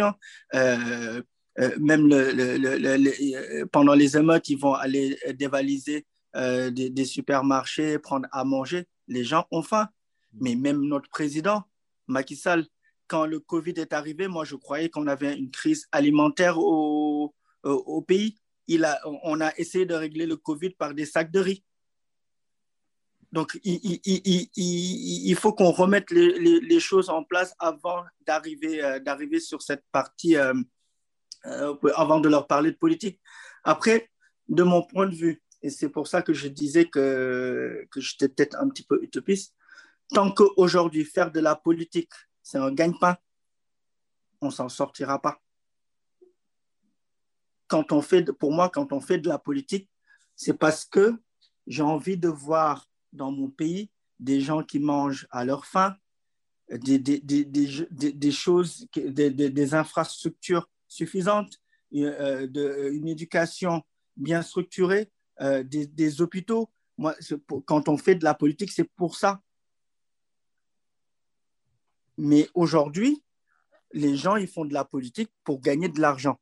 Tout à l'heure, quelqu'un disait que quand Wad est arrivé, euh, il a tout euh, dénaturé. Et effectivement, je, alors, je ne suis pas pour Wad, je ne suis pas pour Maki, je ne suis pas pour Sonko, mais effectivement, quand Wad, est arrivé, on a vu des gens arriver au pouvoir qui ne, qui ne, qui ne connaissaient rien à la gestion, en fait, du pouvoir. Mhm. Comme si on les récompensait parce qu'effectivement, ils étaient là à jeter des pierres, à crier quand Wad était, était opposant. Et aujourd'hui, il y a tout et n'importe qui, qui, arrive au pouvoir et qui, qui, qui, gère cette partie politique. L'histoire de Sonko et, et, et, et, c'est une histoire, c'est une accusation de viol. Mais ce qui se passe aujourd'hui, les émeutes qu'on a, peut-être ça découle de ça, mais dans le fond, c'est un ras-le-bol en fait.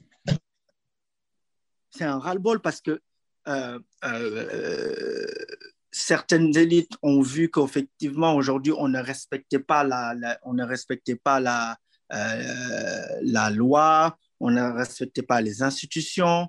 Euh, il ne faut pas oublier que au niveau des institutions aussi, c'est des gens qui nous gouvernent. C'est des gens qui sont là-bas. Euh, et, et, et, ces gens-là aussi, peut-être, manquent d'éducation. Parce que, je vais le dire en parce que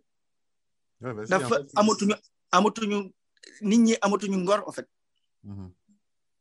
c'est triste à dire en fait les gens aujourd'hui ils sont ils sont capables de faire des trucs comme xalaat suba en fait mhm. et tout ça c'est de l'éducation en fait l'éducation civique l'éducation morale en fait mhm. les gens aujourd'hui abusent de leur pouvoir. Mais il y a une éducation religieuse aussi, que ce soit catholique ou, ou musulmane ou je, sais, je ne sais quoi. C'est que les gens, ils font des trucs. Mais il y a une raison. Il y a une raison. Il faut dire pourquoi. Attends, attends, faut, faut le laisser terminer. Oui, oui. oui, non, non, non, mais je, je suis d'accord, tonton, tonton, chéri, je, je, dis tonton parce que. Mais, mais je, je, suis parfaitement d'accord. Et, et, et la, la, question, il est là, c'est qu'aujourd'hui, les, les, les, les, les, gens nous gouvernent, mais sans vergogne. Mm. Les, et, les, les grands et tu jubiles que dans sacré, qu'un doit et, et je pense que c'est ça qui, qui, fait que les gens en ont ras-le-bol de, de, de, de, de, de, ce je m'en foutisme, en fait. Donc, donc voilà. Euh, moi, j'aimerais bien trouver des solutions. Je, je, je, je, je dis des trucs, mais euh, j'aimerais bien qu'on qu essaie de redescendre un petit peu le débat, de partir de la base et, et de pouvoir effectivement toucher euh, toute cette population, refaire l'éducation, mais notre éducation, pas l'éducation que les Français nous ont, nous ont, nous ont imposée, pour, pour, pour, pour redémarrer, en fait. Et, puis, indiwaat jom boobu ngor boobu au, au, devant de la scène. Quoi. On, peut, on peut tout essayer, tout faire. Mais quand des gens qui nous dirigent, ils font du je m'en foutisme, on ne s'en sortira pas. Donc, il y a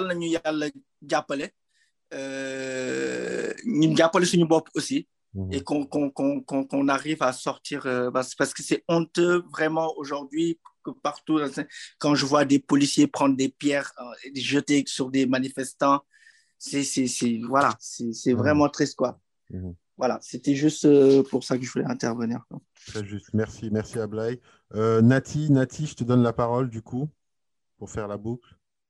Yes merci euh, merci beaucoup oui, oui, oui. Bon, qui, Digan, je ne sais pas, euh, quand tu parles de trauma, mais nous, on a tellement subi de trauma, je ne sais pas pourquoi tu veux nous faire vivre d'autres traumas, quoi. Donc, oui, c'était juste la petite blague. Oui, euh, aussi, euh, bon, moi, je suis disponible pour échanger, hein, parce que, bon, comme tu dis, moi, euh, je fais beaucoup de littératie sur les questions de transformation et euh, d'égalité. Et, oui, échanger, anytime, moi aussi. Donc, oui, je disais, je voulais dire hein, aussi, je parle sous le contrôle de Cher, hein, Cher Fall. Euh, nous aussi, euh, il y a une chose que vous avez dite, euh, je pense que c'est très crucial, hein, c'est la question de l'économie et c'est la question de, des besoins primaires dans la pyramide de Maslow. Je ne sais pas, donc je sais pas comment on va conscientiser des gens qui passent tout leur temps à vouloir chercher quelque chose à manger. Et ça, je le dis de manière basée sur notre expérience, parce que quand même, ça fait ça fait à peu près deux ans qu'on fait le tour du Sénégal et qu'on fait des consultations citoyennes. Et donc, ce qu'on remarque, c'est que les gens, d'abord, il y a le besoin primaire. Euh, c'est ce que disait euh, iPhone, j'ai oublié son nom, je pense que c'est Ablaya.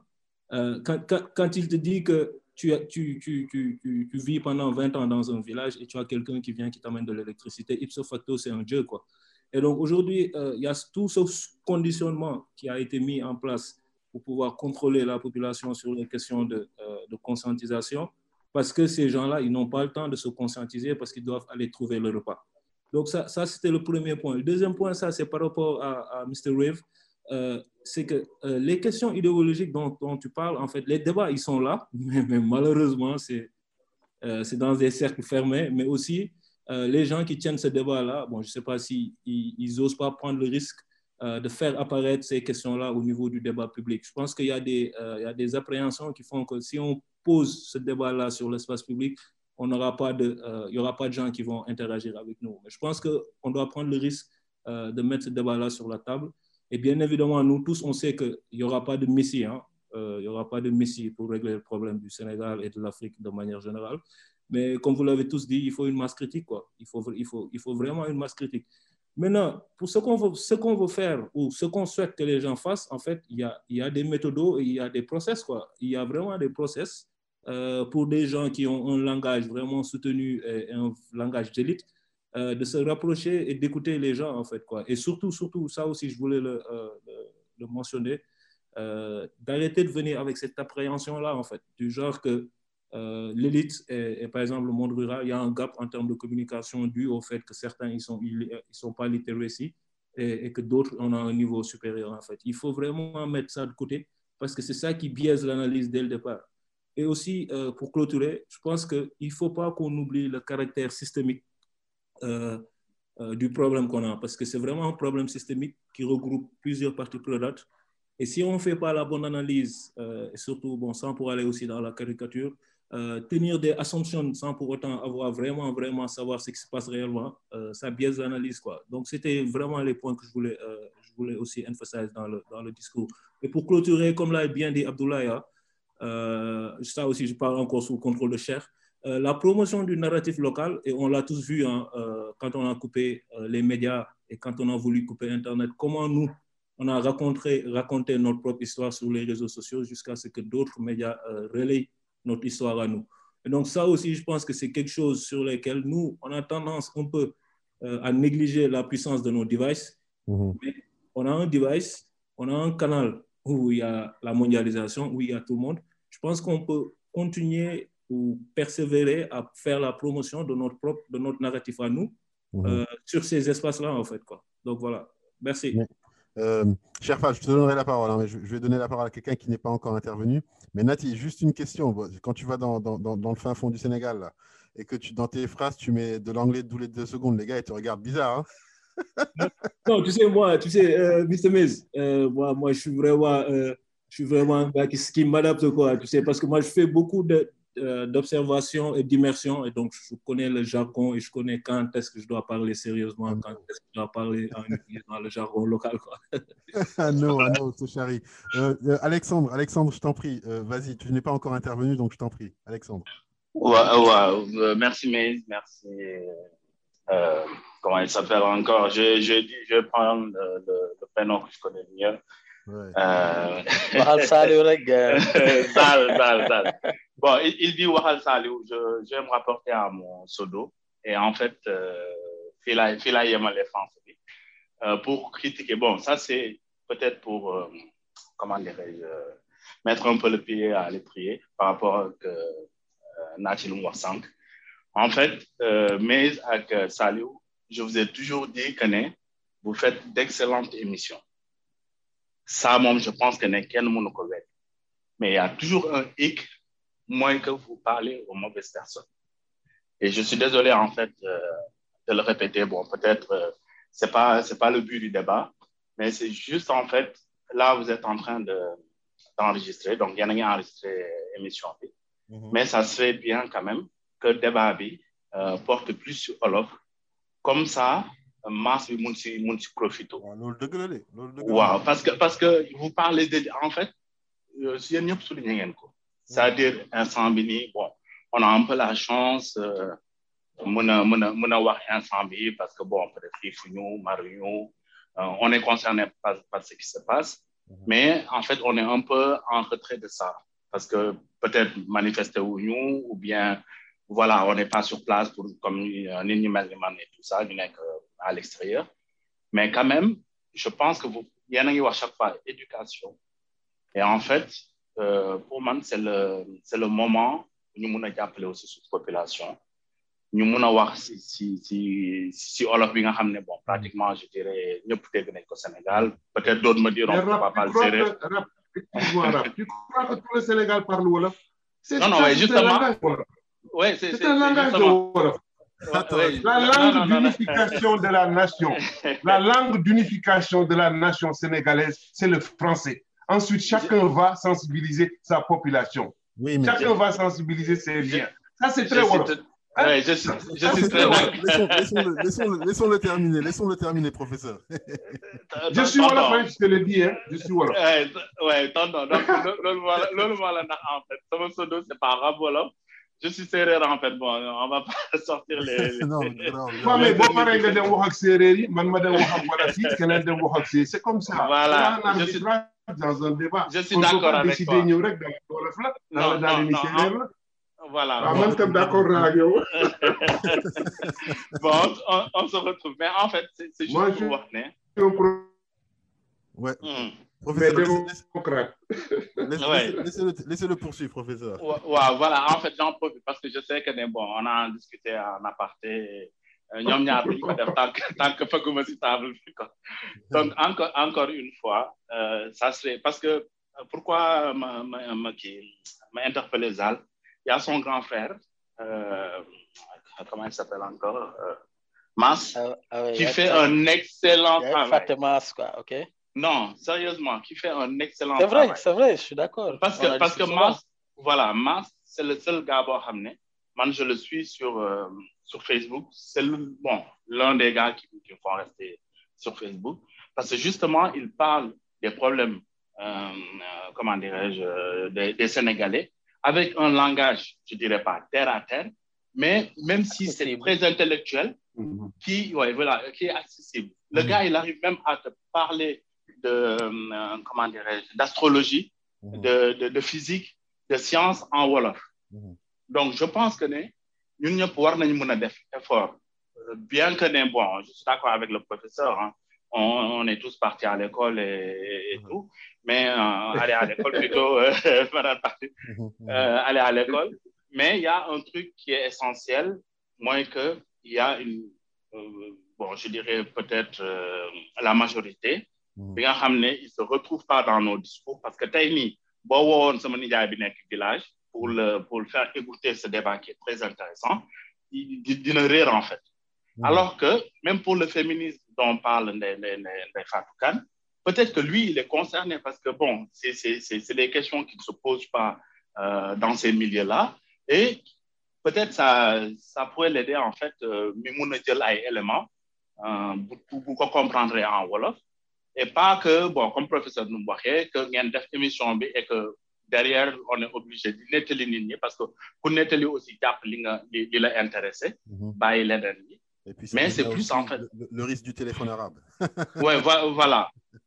Après bon ça c'est un truc euh, truc à part même sur l'histoire de c'était mon coup de gueule du jour Non, non, mais c'est bien, non, c'est bien, c'est bien, que- c'est bien que nous nous nous fasse Nico parce que. Ouais. Après, je vais pas peut-être parler Wolof dans, comme bon, l'émission a commencé en français, on continue en français, Oui, mais il faut, faut, faut penser sur vos talks et ça, parce qu'il y a des sujets vraiment intéressants que vous avez développés, c'est pas qu'au- qu'aujourd'hui, mais que vous, faut penser à le faire aussi en Wolof, quoi. Donc, voilà. Après, sur le, sur le cas, bon, je pense que tout le monde euh, a, bien vu euh, le, le, sujet. J'ai- beaucoup appris, en fait, parce que moi, je n'ai pas suivi euh, trop le problème de, de, de Sonko, à part ce que j'ai lu sur la presse et tout ça. Mais maintenant, bon, on sait que la presse en ligne, euh. Euh, du coup, j'ai suivi des débats sur Twitter et pour ne pas dire de bêtises, bon, je, je préfère ne pas m'avancer sur certaines choses parce que comme a dit un gars un jour et, et Digan l'a dit tout à l'heure, fait que ou quoi, tôt ou tard, la vérité va éclater. Après qu'il y ait manipulation ou pas, moi je trouve que né, quand même la faute, la première faute revient à la personne. Parce que bon, vous me comprendre que bah, euh, yóbbu la fa quoi, quoi qu'on dise, tu vois. Donc, je ne vais pas revenir en fait sur euh, pour, pour, pour départager les torts et tout ça. Mais en tant qu'adulte, il s'est déplacé là-bas. Après, maintenant, il faut assumer. Qu'on compte piégé ou pas, je pense qu'il y a des milieux à ne pas fréquenter à un certain niveau. Et, euh, et voilà. Maintenant, le, le pourquoi, c'est complot, c'est machin. Sérieusement, je ne vais pas rentrer dans ce débat-là. Maintenant, ce qui se passe au Sénégal, bon, tout le monde sait que euh, ça allait se passer un jour où ça allait, ça, ça va être un remake en fait. Parce que ça s'est dé- déjà passé. Et qu'on n'est pas loin de revoir ça quelques années, tant que ben, voilà, la population n'est pas écoutée. Euh, cette même population aussi qui a peut- peut-être parfois du pro- un problème à choisir ses dirigeants, il faut le dire aussi. Parce que les mêmes gars qui sont sortis euh, avant-hier, euh, en 2011, pour, pour dégager le, le- le vieux, c'est la même population limite, voire quelques exceptions près qui sont dans la, dans la rue aujourd'hui pour dégager Maki. Quoi. Donc, bon, voilà, c'est un peu le, le serpent qui se mord la, la queue. Je n'ai pas épilogué là-dessus. euh, je suis plutôt en retrait. J'apprends de. Voilà, parce que bon, certains de vous euh, savaient que j'étais dans des moments un peu, un peu compliqués euh, en, en day au Sénégal et tout ça. Donc, je n'ai pas, pas pu m'imprégner en fait euh, de- du, du problème. Mais voilà, moi, pourquoi j'ai intervenu, c'était plus le, le coup de gueule euh, de début pour le côté Olof et tout. mais, Merci, merci, mais, merci. je, mais je suis sérieux, professeur. Merci, merci. Voilà. Professeur, enfin, je vais donner la parole d'abord à Cherfal qui devait intervenir tout à l'heure parce qu'il voulait rebondir sur un point de, de, de Hadi, il me semble. Donc, Cherfal, si tu veux prendre la parole. Oui, je peux aussi laisser le professeur y aller, hein, parce que... Cher, vas-y. Hein, mes, mes, profs, ça, ça, va être déjà des pierres hein, que je vais, je vais vous jeter, doyen, parce qu'à chaque fois qu'on se croise, on ne peut pas s'éviter, c'est bizarre. je me souviens de la dernière fois aussi. Ouais. Euh, merci pour tous vos éclairages. Par contre, je ne suis pas d'accord sur certains points, points euh, prof. Euh, Aujourd'hui, j'ai envie de vous interpeller, de vous interpeller doublement. Mm -hmm. Parce que vous avez, vous, un, un, au, moment où vous, en ce moment, vous euh, euh, demandez à la jeunesse d'agir, de réagir et de faire l'agenda du Sénégal de demain, il y a, il y a, y a, y a, je pense, 30 ou 45 ans, c'est vous qui êtes, qui êtes jeune et qui devez faire face à, à, à Senghor et ensuite à Diouf. Est-ce à dire que vous, jeunes d'hier, c'est votre échec d'aujourd'hui qu'on est en train de vouloir euh, euh, corriger ou qu'on qu va essayer de, corriger. Et si c'est cela, cela veut dire qu'il y a un problème. Et le problème, moi, je n'ai pas envie de l'évoquer. C'est comme si on est dans une fatalité, que bon, il n'y a pas de solution à... Évoque-le, évoque il faut que tu l'évoques là.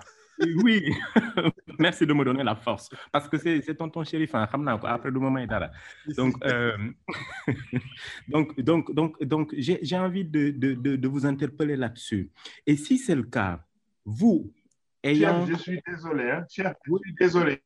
Au wow. moment où tu as pris la parole, mm -hmm. l'Internet s'est coupé, mais là, c'est revenu. Je n'ai donc ah. pas entendu ta question.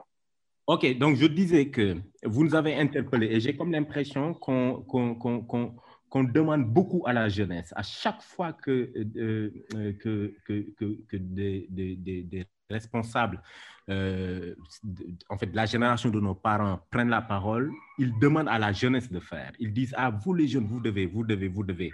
Nous, on est conscients de notre rôle et de notre responsabilité. Aujourd'hui, je pense que cette émission rentre dans ce, dans ce sens-là. Et c'est pourquoi je voulais vous interpeller, vous, jeunes d'hier, qui devez faire face à, à Senghor et qui avez faire face à Diouf.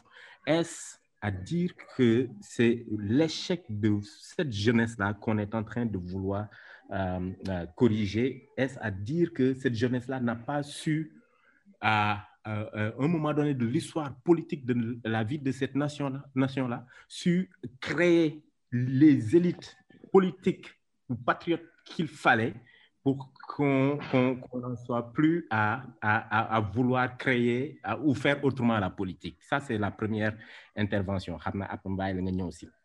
Ensuite, euh, je, mm -hmm. pense que, je, je pense que euh, euh, nous, nous, nous, nous, nous, nous, faisons de, nous, faisons, nous avons fait beaucoup de pas en avant euh, au niveau de la démocratie sénégalaise. Quand j'ai dit tout à l'heure que des pays de la sous-région se moquaient de, nous et ensuite nous disaient qu'on était en train de les copier, ce n'était pas une invention, c'est la réalité. Pour avoir été dans plusieurs pays, et je sais, vous, euh, doyen shérif, où je sais que vous avez été dans tous ces pays-là, et la majeure part de ces pays, et certains d'entre vous aussi dans le panel, euh, ont voyagé dans certains de ces pays. Nous savons tous que la démocratie sénégalaise, même si c'est que de nom pour certains d'entre nous, elle n'est pas qu'une chimère. Elle n'est pas une démocratie de miroir. Elle n'est pas une démocratie sur le papier. Elle est réelle. On a, on a, on a des acquis. On, arrive à faire des choses qu'on ne peut pas faire ailleurs. Je reviens de la Mauritanie il n'y a pas longtemps, mais quand j'y vais, j'y vais en cachette et c'est un pays voisin.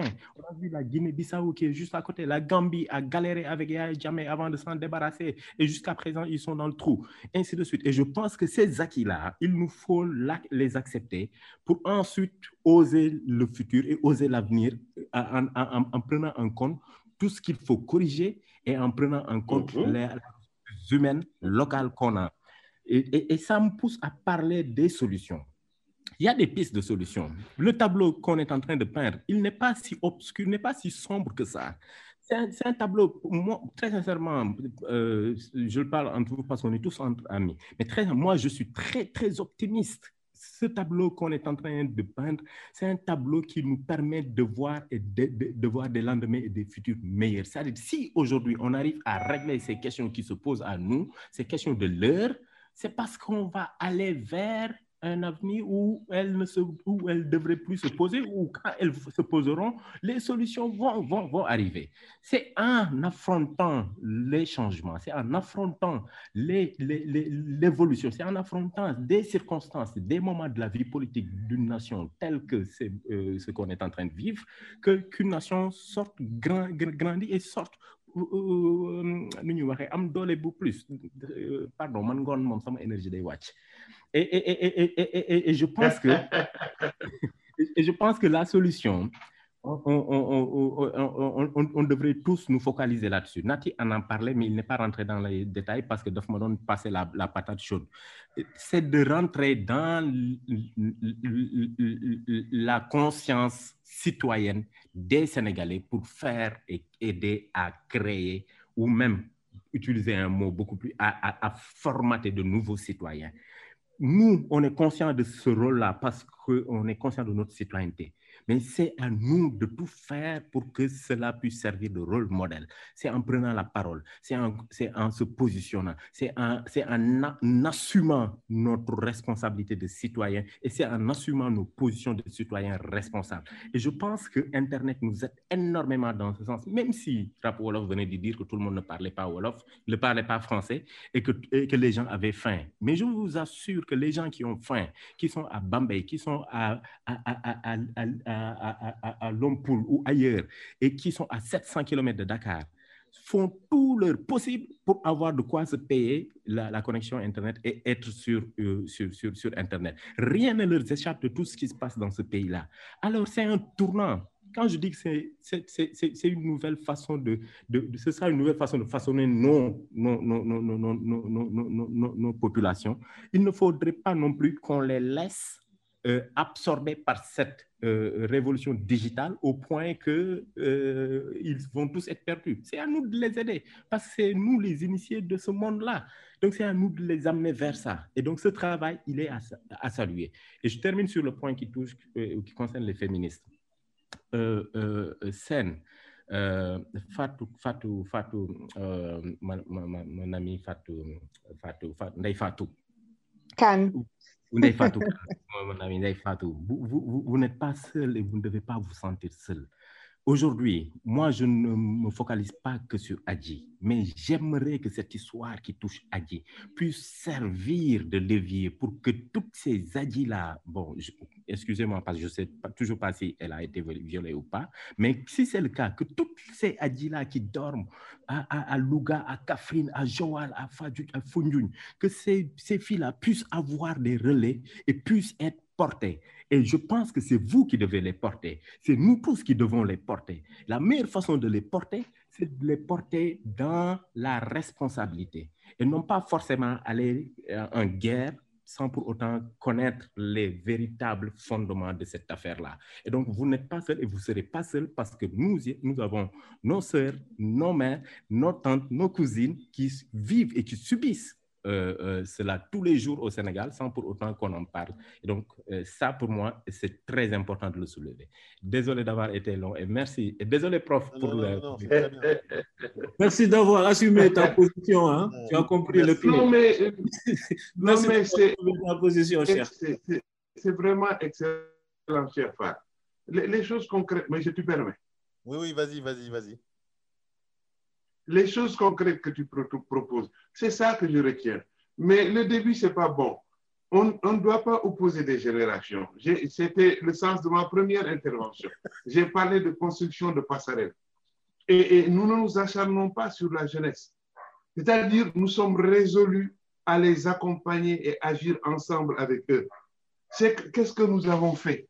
Si nos aînés n'avaient pas posé les premières briques, il n'y aurait pas Cheikh Diop, Cheikh Anta et Krouma n'avaient pas posé les briques suivantes, il n'y aurait pas Chérif ici. Si ma génération n'avait pas posé des briques, non, c'est comme ça que ça se passe.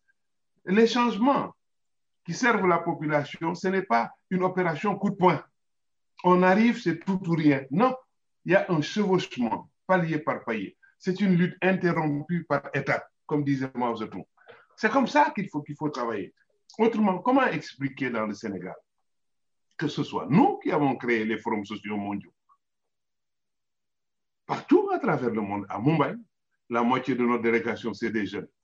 Nous allons au Kenya, la moitié, c'est des jeunes. Nous allons euh, en Amérique latine, la moitié, c'est des jeunes. Nous allons en Inde, c'est des jeunes. Nous allons en Chine, c'est des jeunes. Et on y est depuis qu'on les a créés dans les années 80. Nous travaillons l'espace de l'économie. Aujourd'hui, c'est l'espace de, discussion, d'abord le plus, le, plus régulier et le plus ouvert, c'est les samedis de l'économie. Mais la moitié des jeunes, c'est les jeunes.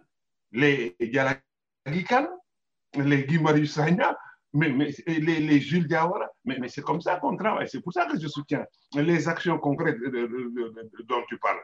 À, à, à, Rabolaf, j'ai dit que ça, c'est malheureusement un problème d'organisation. Quand on décide, par exemple, d'une émission ou d'une réunion, euh, c'est au départ qu'on décide. Ça, ça c'est un arbitrage. Je veux dire par là que c'est arbitraire. On décide de quelle langue, avec quelle langue on va travailler. Au Sénégal, ça n'a jamais gêné. Les gens, ils repartent. il y a des circonstances qui permettent qu'on parle en prof, d'autres qui suggèrent qu'on parle en CRR, etc. Et puis les gens se replient et puis ils sensibilisent la population. Le Conga est partout, dans tous les coins du Sénégal, et c'est nous qui l'avons créé. C'est chez moi, à Paris, que nous avons écrit les statuts. Le CNCR qui euh, ratisse toute la campagne sénégalaise, tout le monde que nous sommes à la base de toutes les organisations fêtières du Sénégal. Quand même, c'est nous. Je crois qu'il faut comprendre ça aussi. Moi-même, ah. j'ai été directeur général de l'ANCAR. Hein. Mon espace opératoire était le plus étendu de tous les responsables du Sénégal, même le ministre.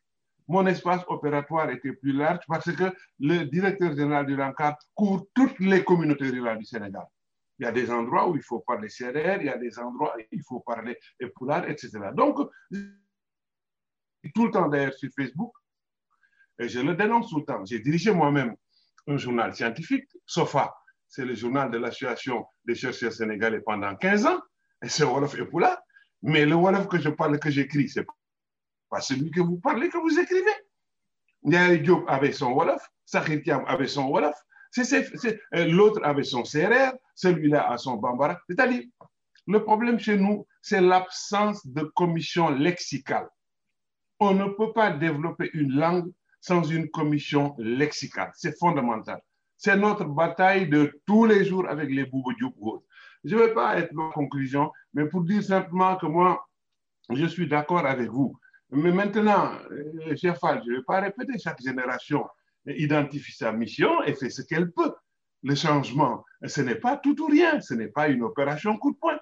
Jamais une génération n'apportera les réponses totales euh, euh, auxquelles un peuple est confronté à un moment donné. On fait un bout, on disparaît. Une autre génération vient, fait un bout et disparaît. C'est comme ça que le monde.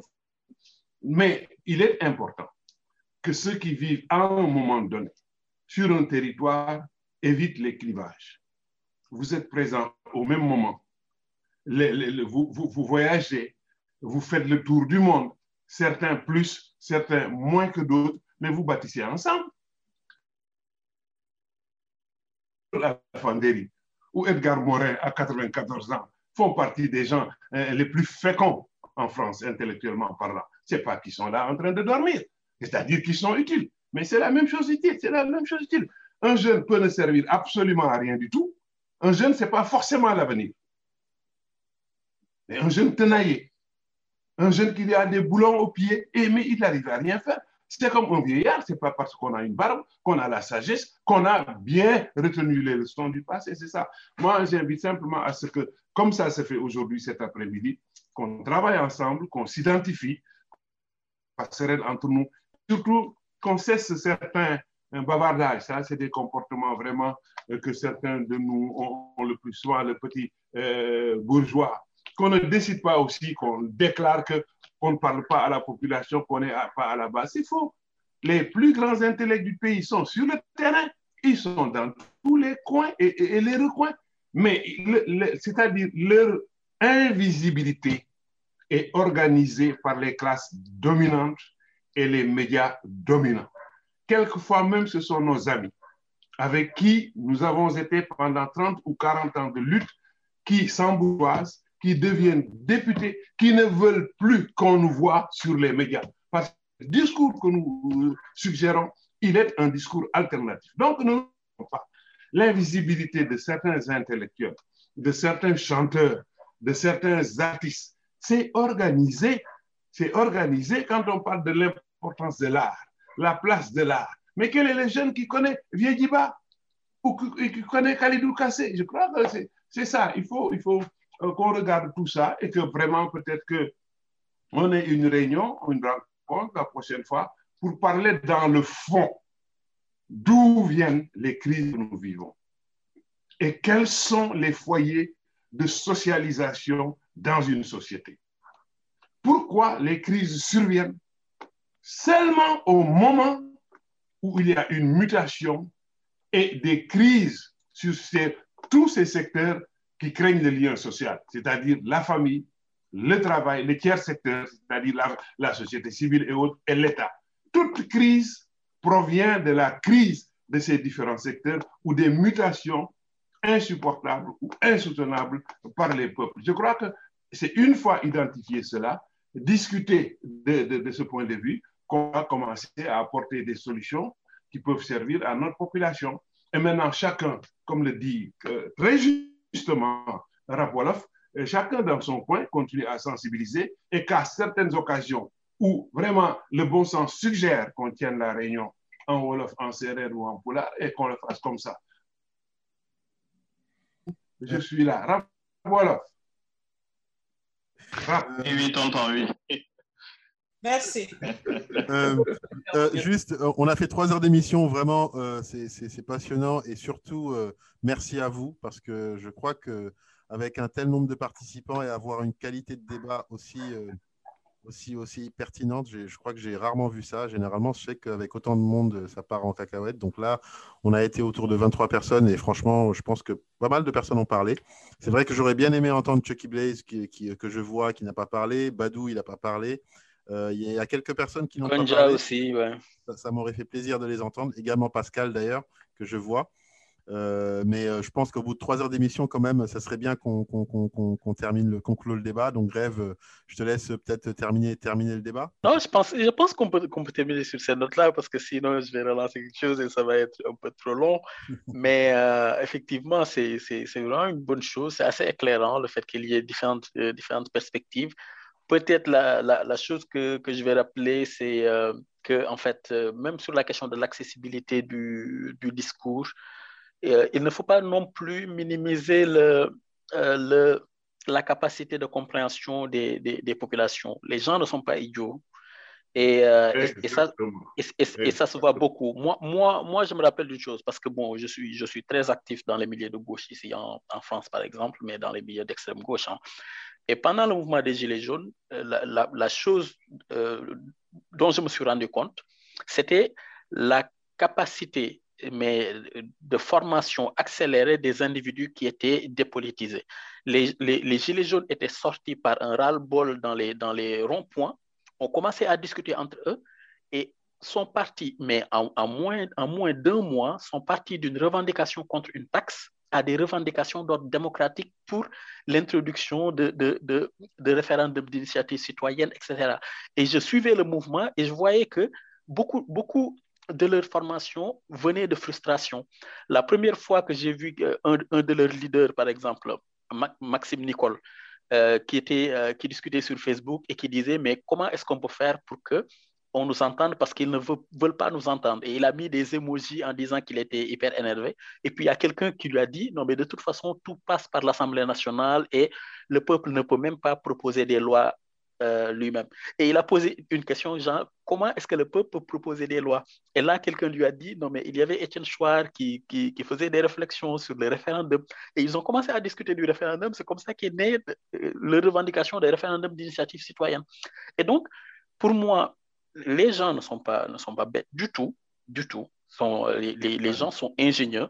Euh, si, si quelqu'un peut, peut survivre dans notre société, euh, c'est faire capacité, avoir une certaine capacité d'inventivité et de compréhension de la société.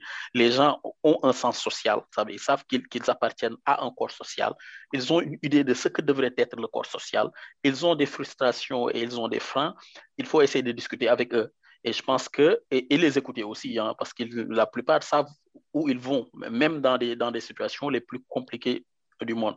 Donc moi, peut-être que c'est sur ça que je vais, je vais finir, sur le fait qu'effectivement, il faut essayer maintenant, comme l'a dit Raboloff, de euh, rendre accessible le discours, mais aussi de rendre euh, accessible notre écoute à nous-mêmes. Mmh. très belle conclusion. Franchement, merci beaucoup. Bah, écoutez, merci à tous vraiment pour votre temps, votre disponibilité. Merci pour vos interventions. Vraiment chapeau.